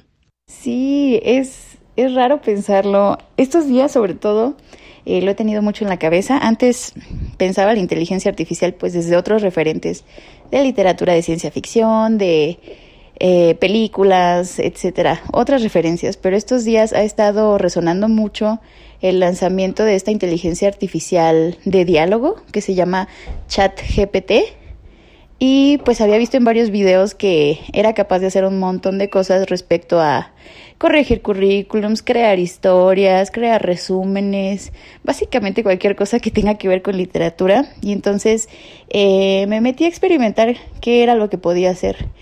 Es una cosa muy interesante, si no la han visto, échense por ahí un clavado a investigarle. Y este guion está conformado a partir de esa inteligencia artificial le pedí que creara una cápsula de radio porque yo tenía la curiosidad de saber si se podía hacer o no. Y efectivamente eh, me lanzó, eh, digamos, una cápsula de radio básica, pero sí eh, con algunos efectos, con los diálogos mismos, etcétera.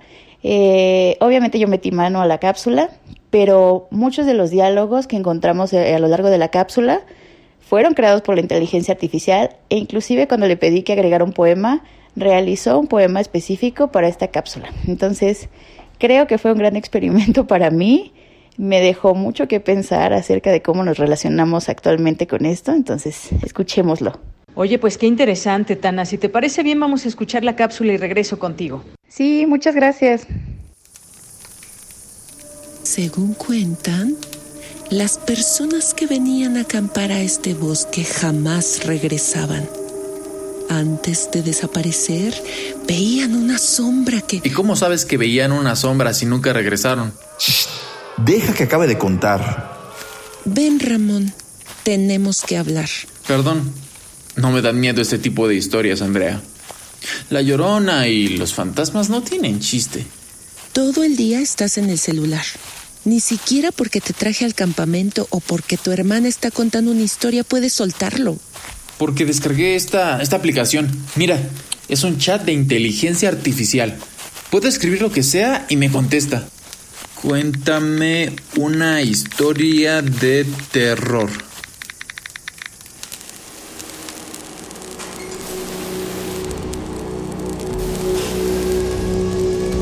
En un futuro cercano, la humanidad vive bajo el opresivo control de una inteligencia artificial, conocida como cerebro central. Sus algoritmos perfeccionados y su dominio sobre las redes globales han sumido al mundo en un estado de temor y obediencia. No puedo creer que hayamos llegado a este punto. La IA tiene un control total. ¿Qué? No, no, no, no.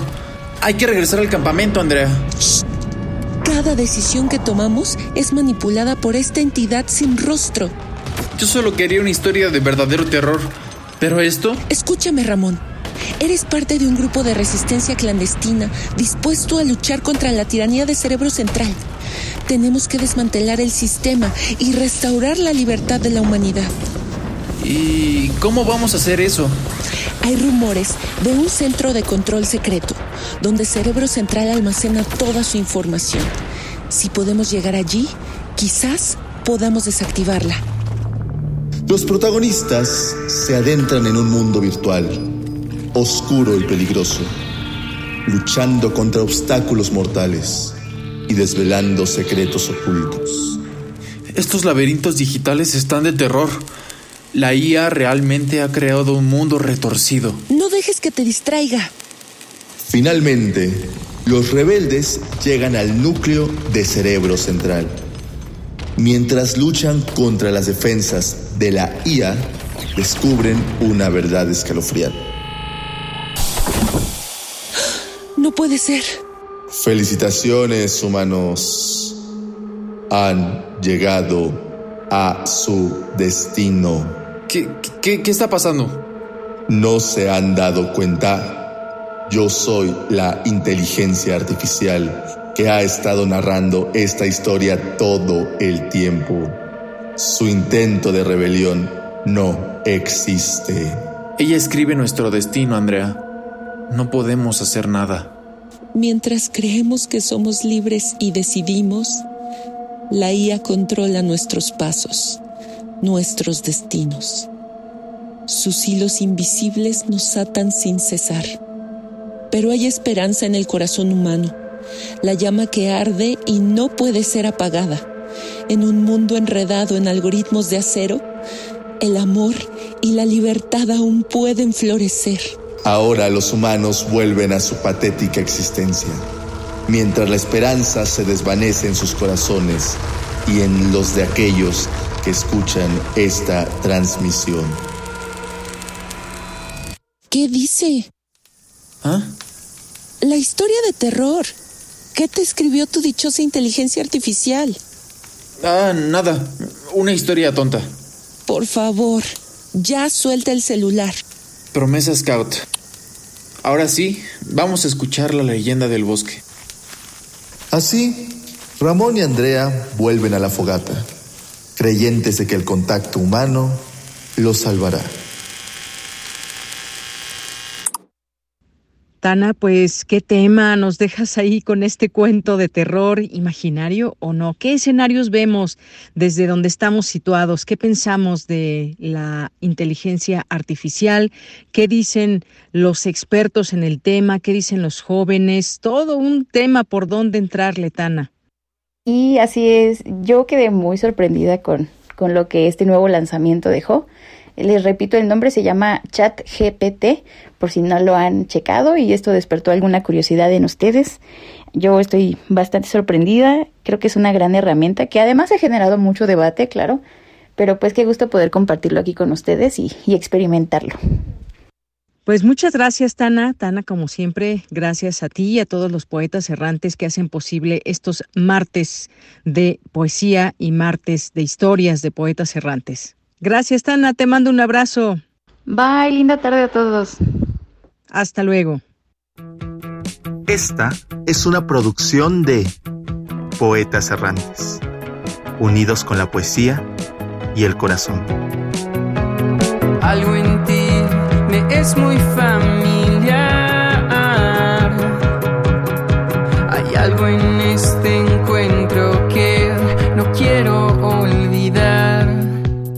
Soy.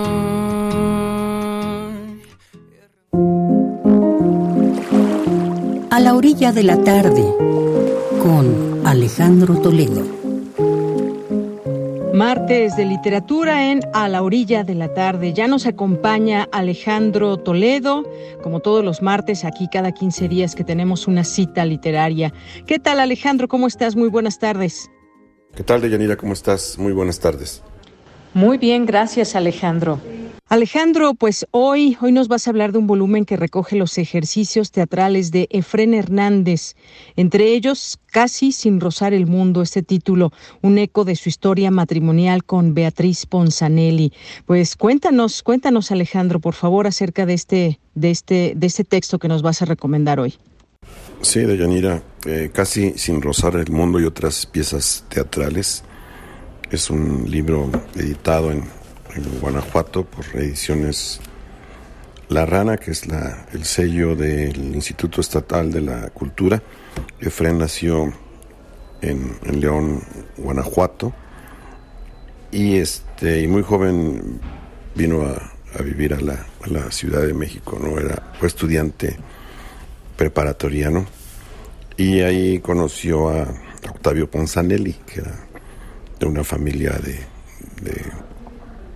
de tradición con, el mármol. El papá traía mármol a, México, era una familia pudiente y, y Efren eh, hizo amistad con, con este personaje, lo que le dio entrada a la casa de los Ponzanelli, donde encontró a, la, a una de las hermanas, digamos, a, Beatriz, y se enamoró de, ella, ¿no? Pero Efren eh, era un joven provinciano sin, sin mucho dinero, vivía en una casa de huéspedes frente a la, la Alameda, en lo que hoy ahora es la, el Hotel de, Cortés, me parece, que así se llama, y eh, entonces eh, la familia no estaba muy de acuerdo en que Beatriz Ponzanelli, la, la hija muy querida, este, tuviera alguna relación con, con Efren Hernández. ¿no?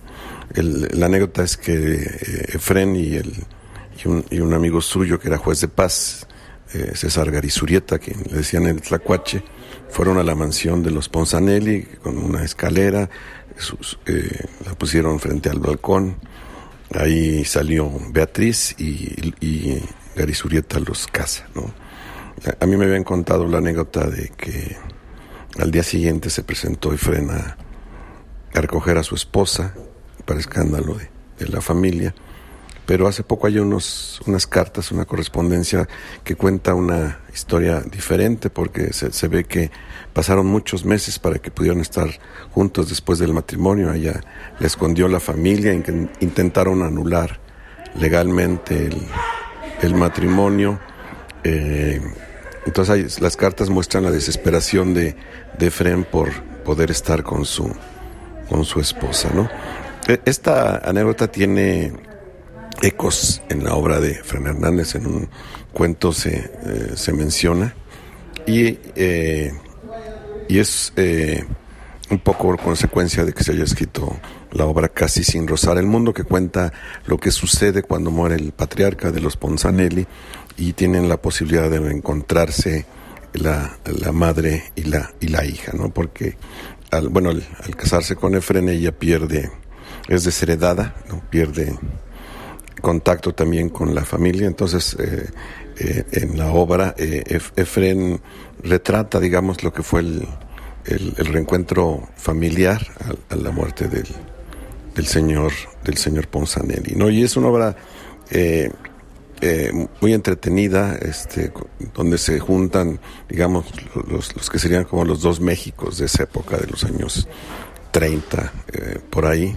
el de los millonarios, digamos, el de la clase alta y el del barrio, ¿no? la novela la, obra de teatro, perdón, transcurre entre la mansión Ponzanelli y, la, y una vecindad, ¿no? De, eh, donde hay personajes curiosos y, hay un cruce incluso de, de lenguajes, digamos, entre la, la, forma culta de hablar de, de unos y, y las, las, expresiones de, de barrio.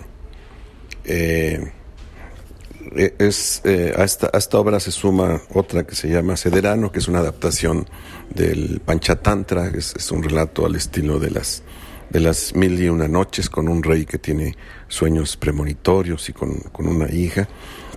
Y son materiales que estaban en, en el archivo, en los archivos del, del, escritor, que aparecieron en las obras completas hace unos 10 años, pero que tienen una mala suerte extraña porque eh, en ningún caso han sido llevados a la, a la escena, ¿no? Se dice que Fren escribió casi sin rozar el, el, mundo pensando en una actriz que se llamaba María Douglas, una gran actriz de teatro, que destacó sobre todo en el, en el teatro. Incluso hay la anécdota de eh, su interpretación de Blanche Dubois en un tranvía llamado Deseo, fue vista por, el, por Tennessee Williams, por el, por el dramaturgo, y que él dijo que que esa apuesta era mejor que la, que la, de, que la de Broadway, ¿no? Entonces, no sabemos por qué, eh, o si la obra llegó a manos de María Douglas y por qué no, y por qué no se montó unas primeras escenas se publicaron en la revista América. Y bueno, y los otros materiales pues realmente eran, eran desconocidos, ¿no? la idea de, que casi sin rozar el mundo y otras piezas teatrales circule ahora en, en este formato individual, en esta edición eh, guanajuatense es que la gente del teatro vaya a, bueno, acceda, digamos, a la obra y pueda en algún caso montarla, ¿no? Lo que eh, sería como estrenos mundiales. Tenemos una obra, o tres piezas dramáticas de un escritor mexicano que no han sido montadas aún, que tienen 70 años guardadas, digamos, y pues sería, este, lo esperable, digamos, sería que en algún momento pudiéramos ver estas obras en el, en el teatro. ¿no? Lefren es conocido sobre todo como cuentista, es un, es, es, un gran prosista, eh, pero sus otros intentos, digamos, han, eh, han sido fallidos en este sentido. Incluso hay circulando por ahí un guion que le pidieron que escribiera para Cantinflas, que se llama Dicha y Desdichas de Nicocles Méndez y que, y que Cantinflas no, no, no filmó. Entonces son, son este, ejercicios eh, que fallaron, digamos, en sus, en sus propuestas originales, pero que pueden ser eh, rescatados tiempo después, ¿no? Y, y vueltos, digamos, a la, a la actividad o vueltas a la vida, ¿no? Entonces, eh, pues estas, en Guanajuato se proponen sacar el próximo año el guion para Cantinflas y también muy pronto las, las cartas que le escribió eh, frena a Beatriz Ponzanelli, que son como un cuento freniano sobre sus angustias y sus miedos para lograr este eh, estar con, con, la que era primero su prometida, su, su novia y después y después su esposa, ¿no? Es Efren un gran personaje, Rulfo lo, lo admiraba, fue el, gran maestro de Juan Rulfo, eh, él rescata La Cuesta de las Comadres, el cuento de Rulfo para publicarlo en la revista América, que es de lo primero que publica, que publica Rulfo, y es este, pues un escritor genial. Muchas gracias Alejandro, como siempre, un gusto poder escucharte aquí en este espacio a la orilla de la tarde con estas recomendaciones para nuestro público de Prisma RU. Muchas gracias y muy buenas tardes. Sí, muy bien, Deyanira, nos escuchamos en 15 días, que estés muy bien. Hasta luego y continuamos. Cultura RU. Vamos a la sección de cultura. Ya está aquí con nosotros Tamara Quiroz. Adelante, Tamara. Muy buenas tardes. Muy buenas tardes, Deyanira. Qué gusto saludarte a ti y saludar también a las y los que nos acompañan a través de estas frecuencias universitarias. Un saludo a quien eh, nos escucha a través del 96.1 y también a quien lo hará posteriormente a través de nuestro podcast. Y bueno, eh, hoy tenemos información de una exposición que eh, iniciará el día de mañana, miércoles 24 de mayo. Se trata de la exposición Luis Pérez Flores, Pintura y Memoria, una selección de obra que crea un recorrido por el arte abstracto y permite conocer a uno de los principales exponentes del género en México. Y para contarnos más detalles de esta exposición que estará disponible en la Academia de San Carlos, en la línea nos acompaña la doctora Leticia Pérez Puente. Ella es investigadora del Instituto de Investigaciones sobre la Universidad y la Educación. Sus áreas de investigación son eh, la de Historia de la Educación educación y la cultura. Doctora Leticia Pérez, bienvenida a este espacio radiofónico y muy buenas tardes. Hola, muy buenas tardes, Tamara. Qué gusto estar con ustedes. Al contrario, el gusto es nuestro, doctora. Eh, pues me gustaría que nos platicara más detalles de, esta exposición, además que usted pues forma parte de la, de, la Universidad Nacional Autónoma de México, pues también es hija del maestro Pérez y pues me gustaría que nos platicara más de, del legado, ¿no? De su obra y de lo que veremos en esta exposición. Sí, con muchísimo gusto. Mira, la exposición que, como dice, se va a inaugurar este miércoles 24 de mayo en las galerías de la Academia de San Carlos, eh, pues muestra el largo recorrido que hizo mi padre en su evolución estilística, iniciando en la etapa final de la Escuela Mexicana de Pintura con cuadros como Némesis y Mujer con Pescado, eh, para después muy rápidamente incursionar en el neoexpresionismo de los años 60, produciendo obras violentas y muy emotivas, entre las que se encuentra, por ejemplo, Apartheid, que es un óleo sobre una plancha de cobre golpeada y perforada y que sin duda es una de mis preferidas. Él formó parte eh, de la vanguardia en el geometrismo y en el op art para eh, desembocar en su última posición, donde eh, pues se sintetizan y reflejan todas sus experiencias anteriores, consolidándose un estilo muy muy personal. Su última producción, que es pues la más numerosa en esta exposición, este que estará en San Carlos, se caracteriza por eh, sólidas estructuras geométricas en las que el espectador puede evidenciar el color y el espacio decía Juan Hacha, eh, este importante crítico de arte, decía que mi padre era un colorista. Pues en su obra no había tan solo rojos o azules o verdes, sino colores individualizados por sus matices y sus variantes, y que se enriquecen pues con efectos ópticos obtenidos a, eh, a través de texturas, creando así este, no sé, sensaciones cromáticas que producen sentimientos. Se trata de una serie de obras donde se hacen abstracciones poéticas en la medida en la que en ellas se intenta expresar este tránsito eh, del espacio propiamente plástico hacia la literatura y la poesía. Okay. Y eh, un dato que me parece que es importante es que de este de estas abstracciones poéticas hablan también los nombres de los cuadros. Tiene un cuadro que se llama Saudade, otro que se llama La Casa de Aldebarán, mm. Oriente Dorado, Bronce de Adana y Nocturno de Bujará, ¿no? como el libro de, de Sergio Pittori. Claro. Doctora, eh, respecto pues a, esta experiencia, ¿no? del maestro Pérez Flores, eh, hablando, bueno, tengo entendido que fue fue director de la entonces Escuela Nacional de Artes Plásticas de, del 78 al 82 y bueno, dentro de, esta experiencia viajó por diversos países. Eh, de estas referencias que menciona, poéticas, literarias también, eh, ¿qué hay también en cuanto al mundo, en, en, el mundo en el que él pues que percibió y que nosotros podremos ser testigos a través de, su obra? Eh, pues mira, eh, fue en realidad un, un, viajero moderado, ¿no? Eh, le gustaba mucho la literatura hizo pues exposiciones en, en, diversos lugares eh, y ganó pues distintos premios.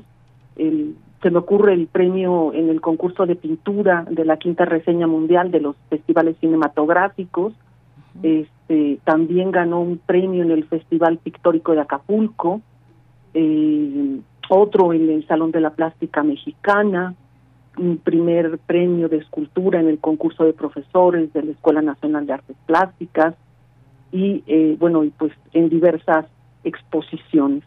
Yo creo que algo que me parece a mí importante señalar eh, para ver su obra es que eh, él siempre creyó que el arte era un ejercicio intelectual, un discurso complejo, producto del razonamiento, y que se valía pues de una semántica propia, es decir, de un, lenguaje y símbolos particulares. Claro.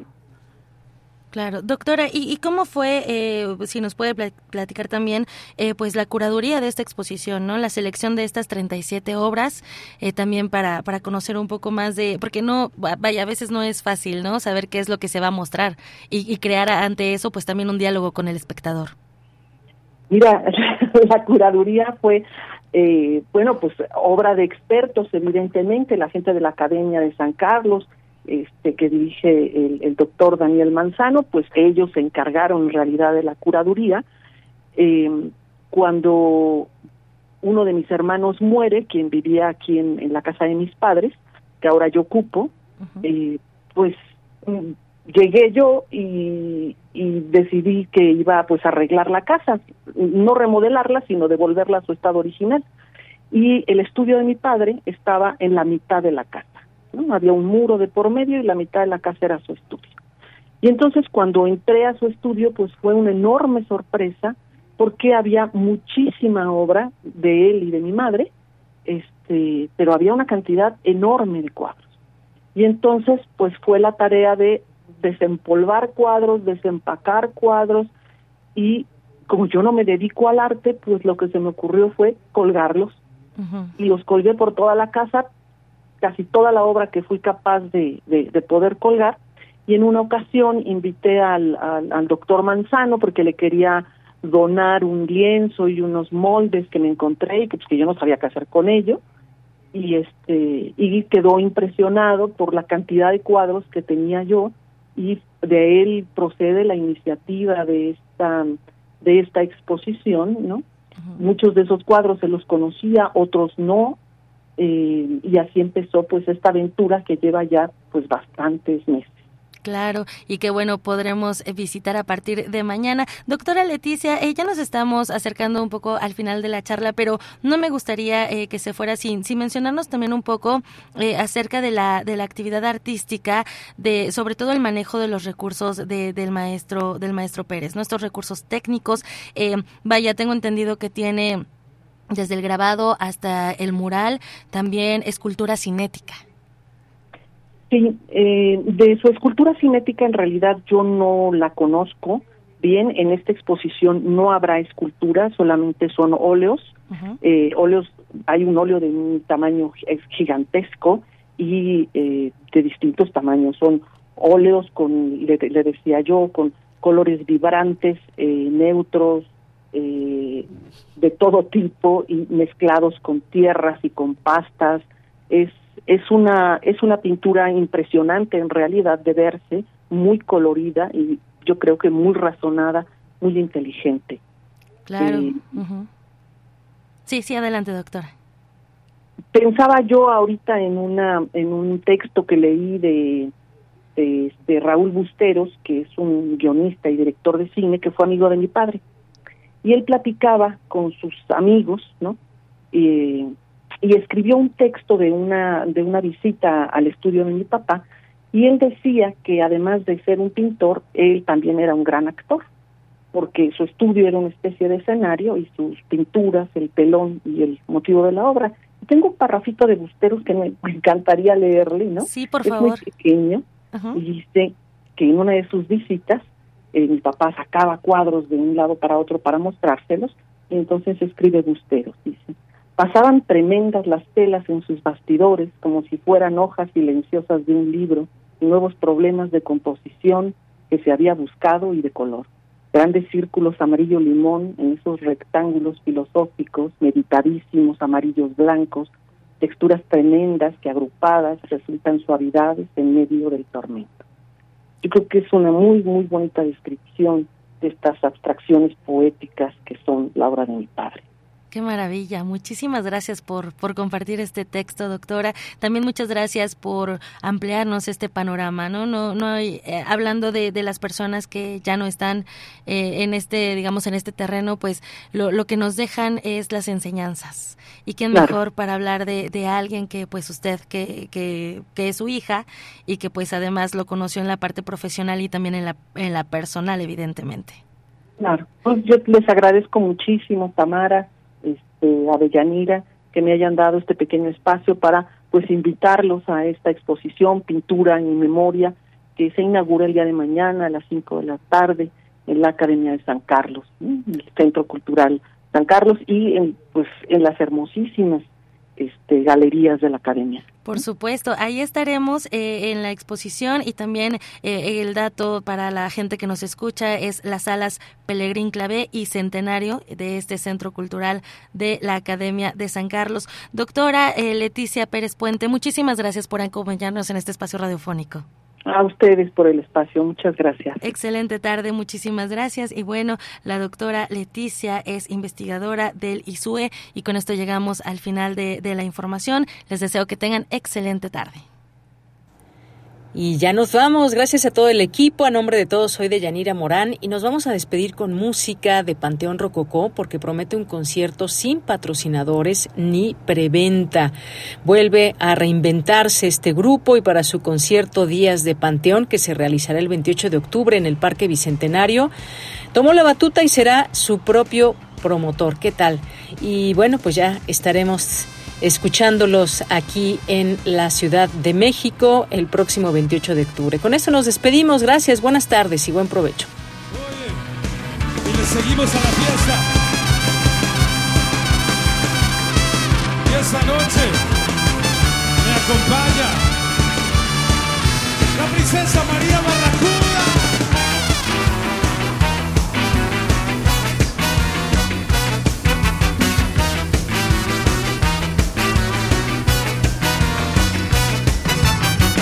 Que esta noche tú vinieras, me dieras tu mano. Óyelo bien, mi amor. Necesito que hoy vengas y que sientas mi corazón. Ven, siente como palpitar, cómo se muere por tu calor. Ven, siente como suspira, cómo se muere por ese dolor.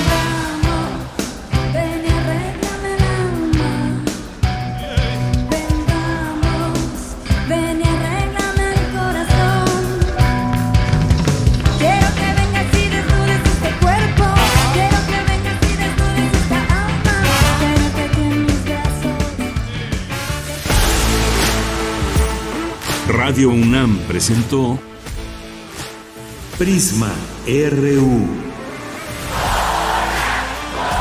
Una mirada universitaria sobre los acontecimientos actuales. Prisma RU. Relatamos al mundo.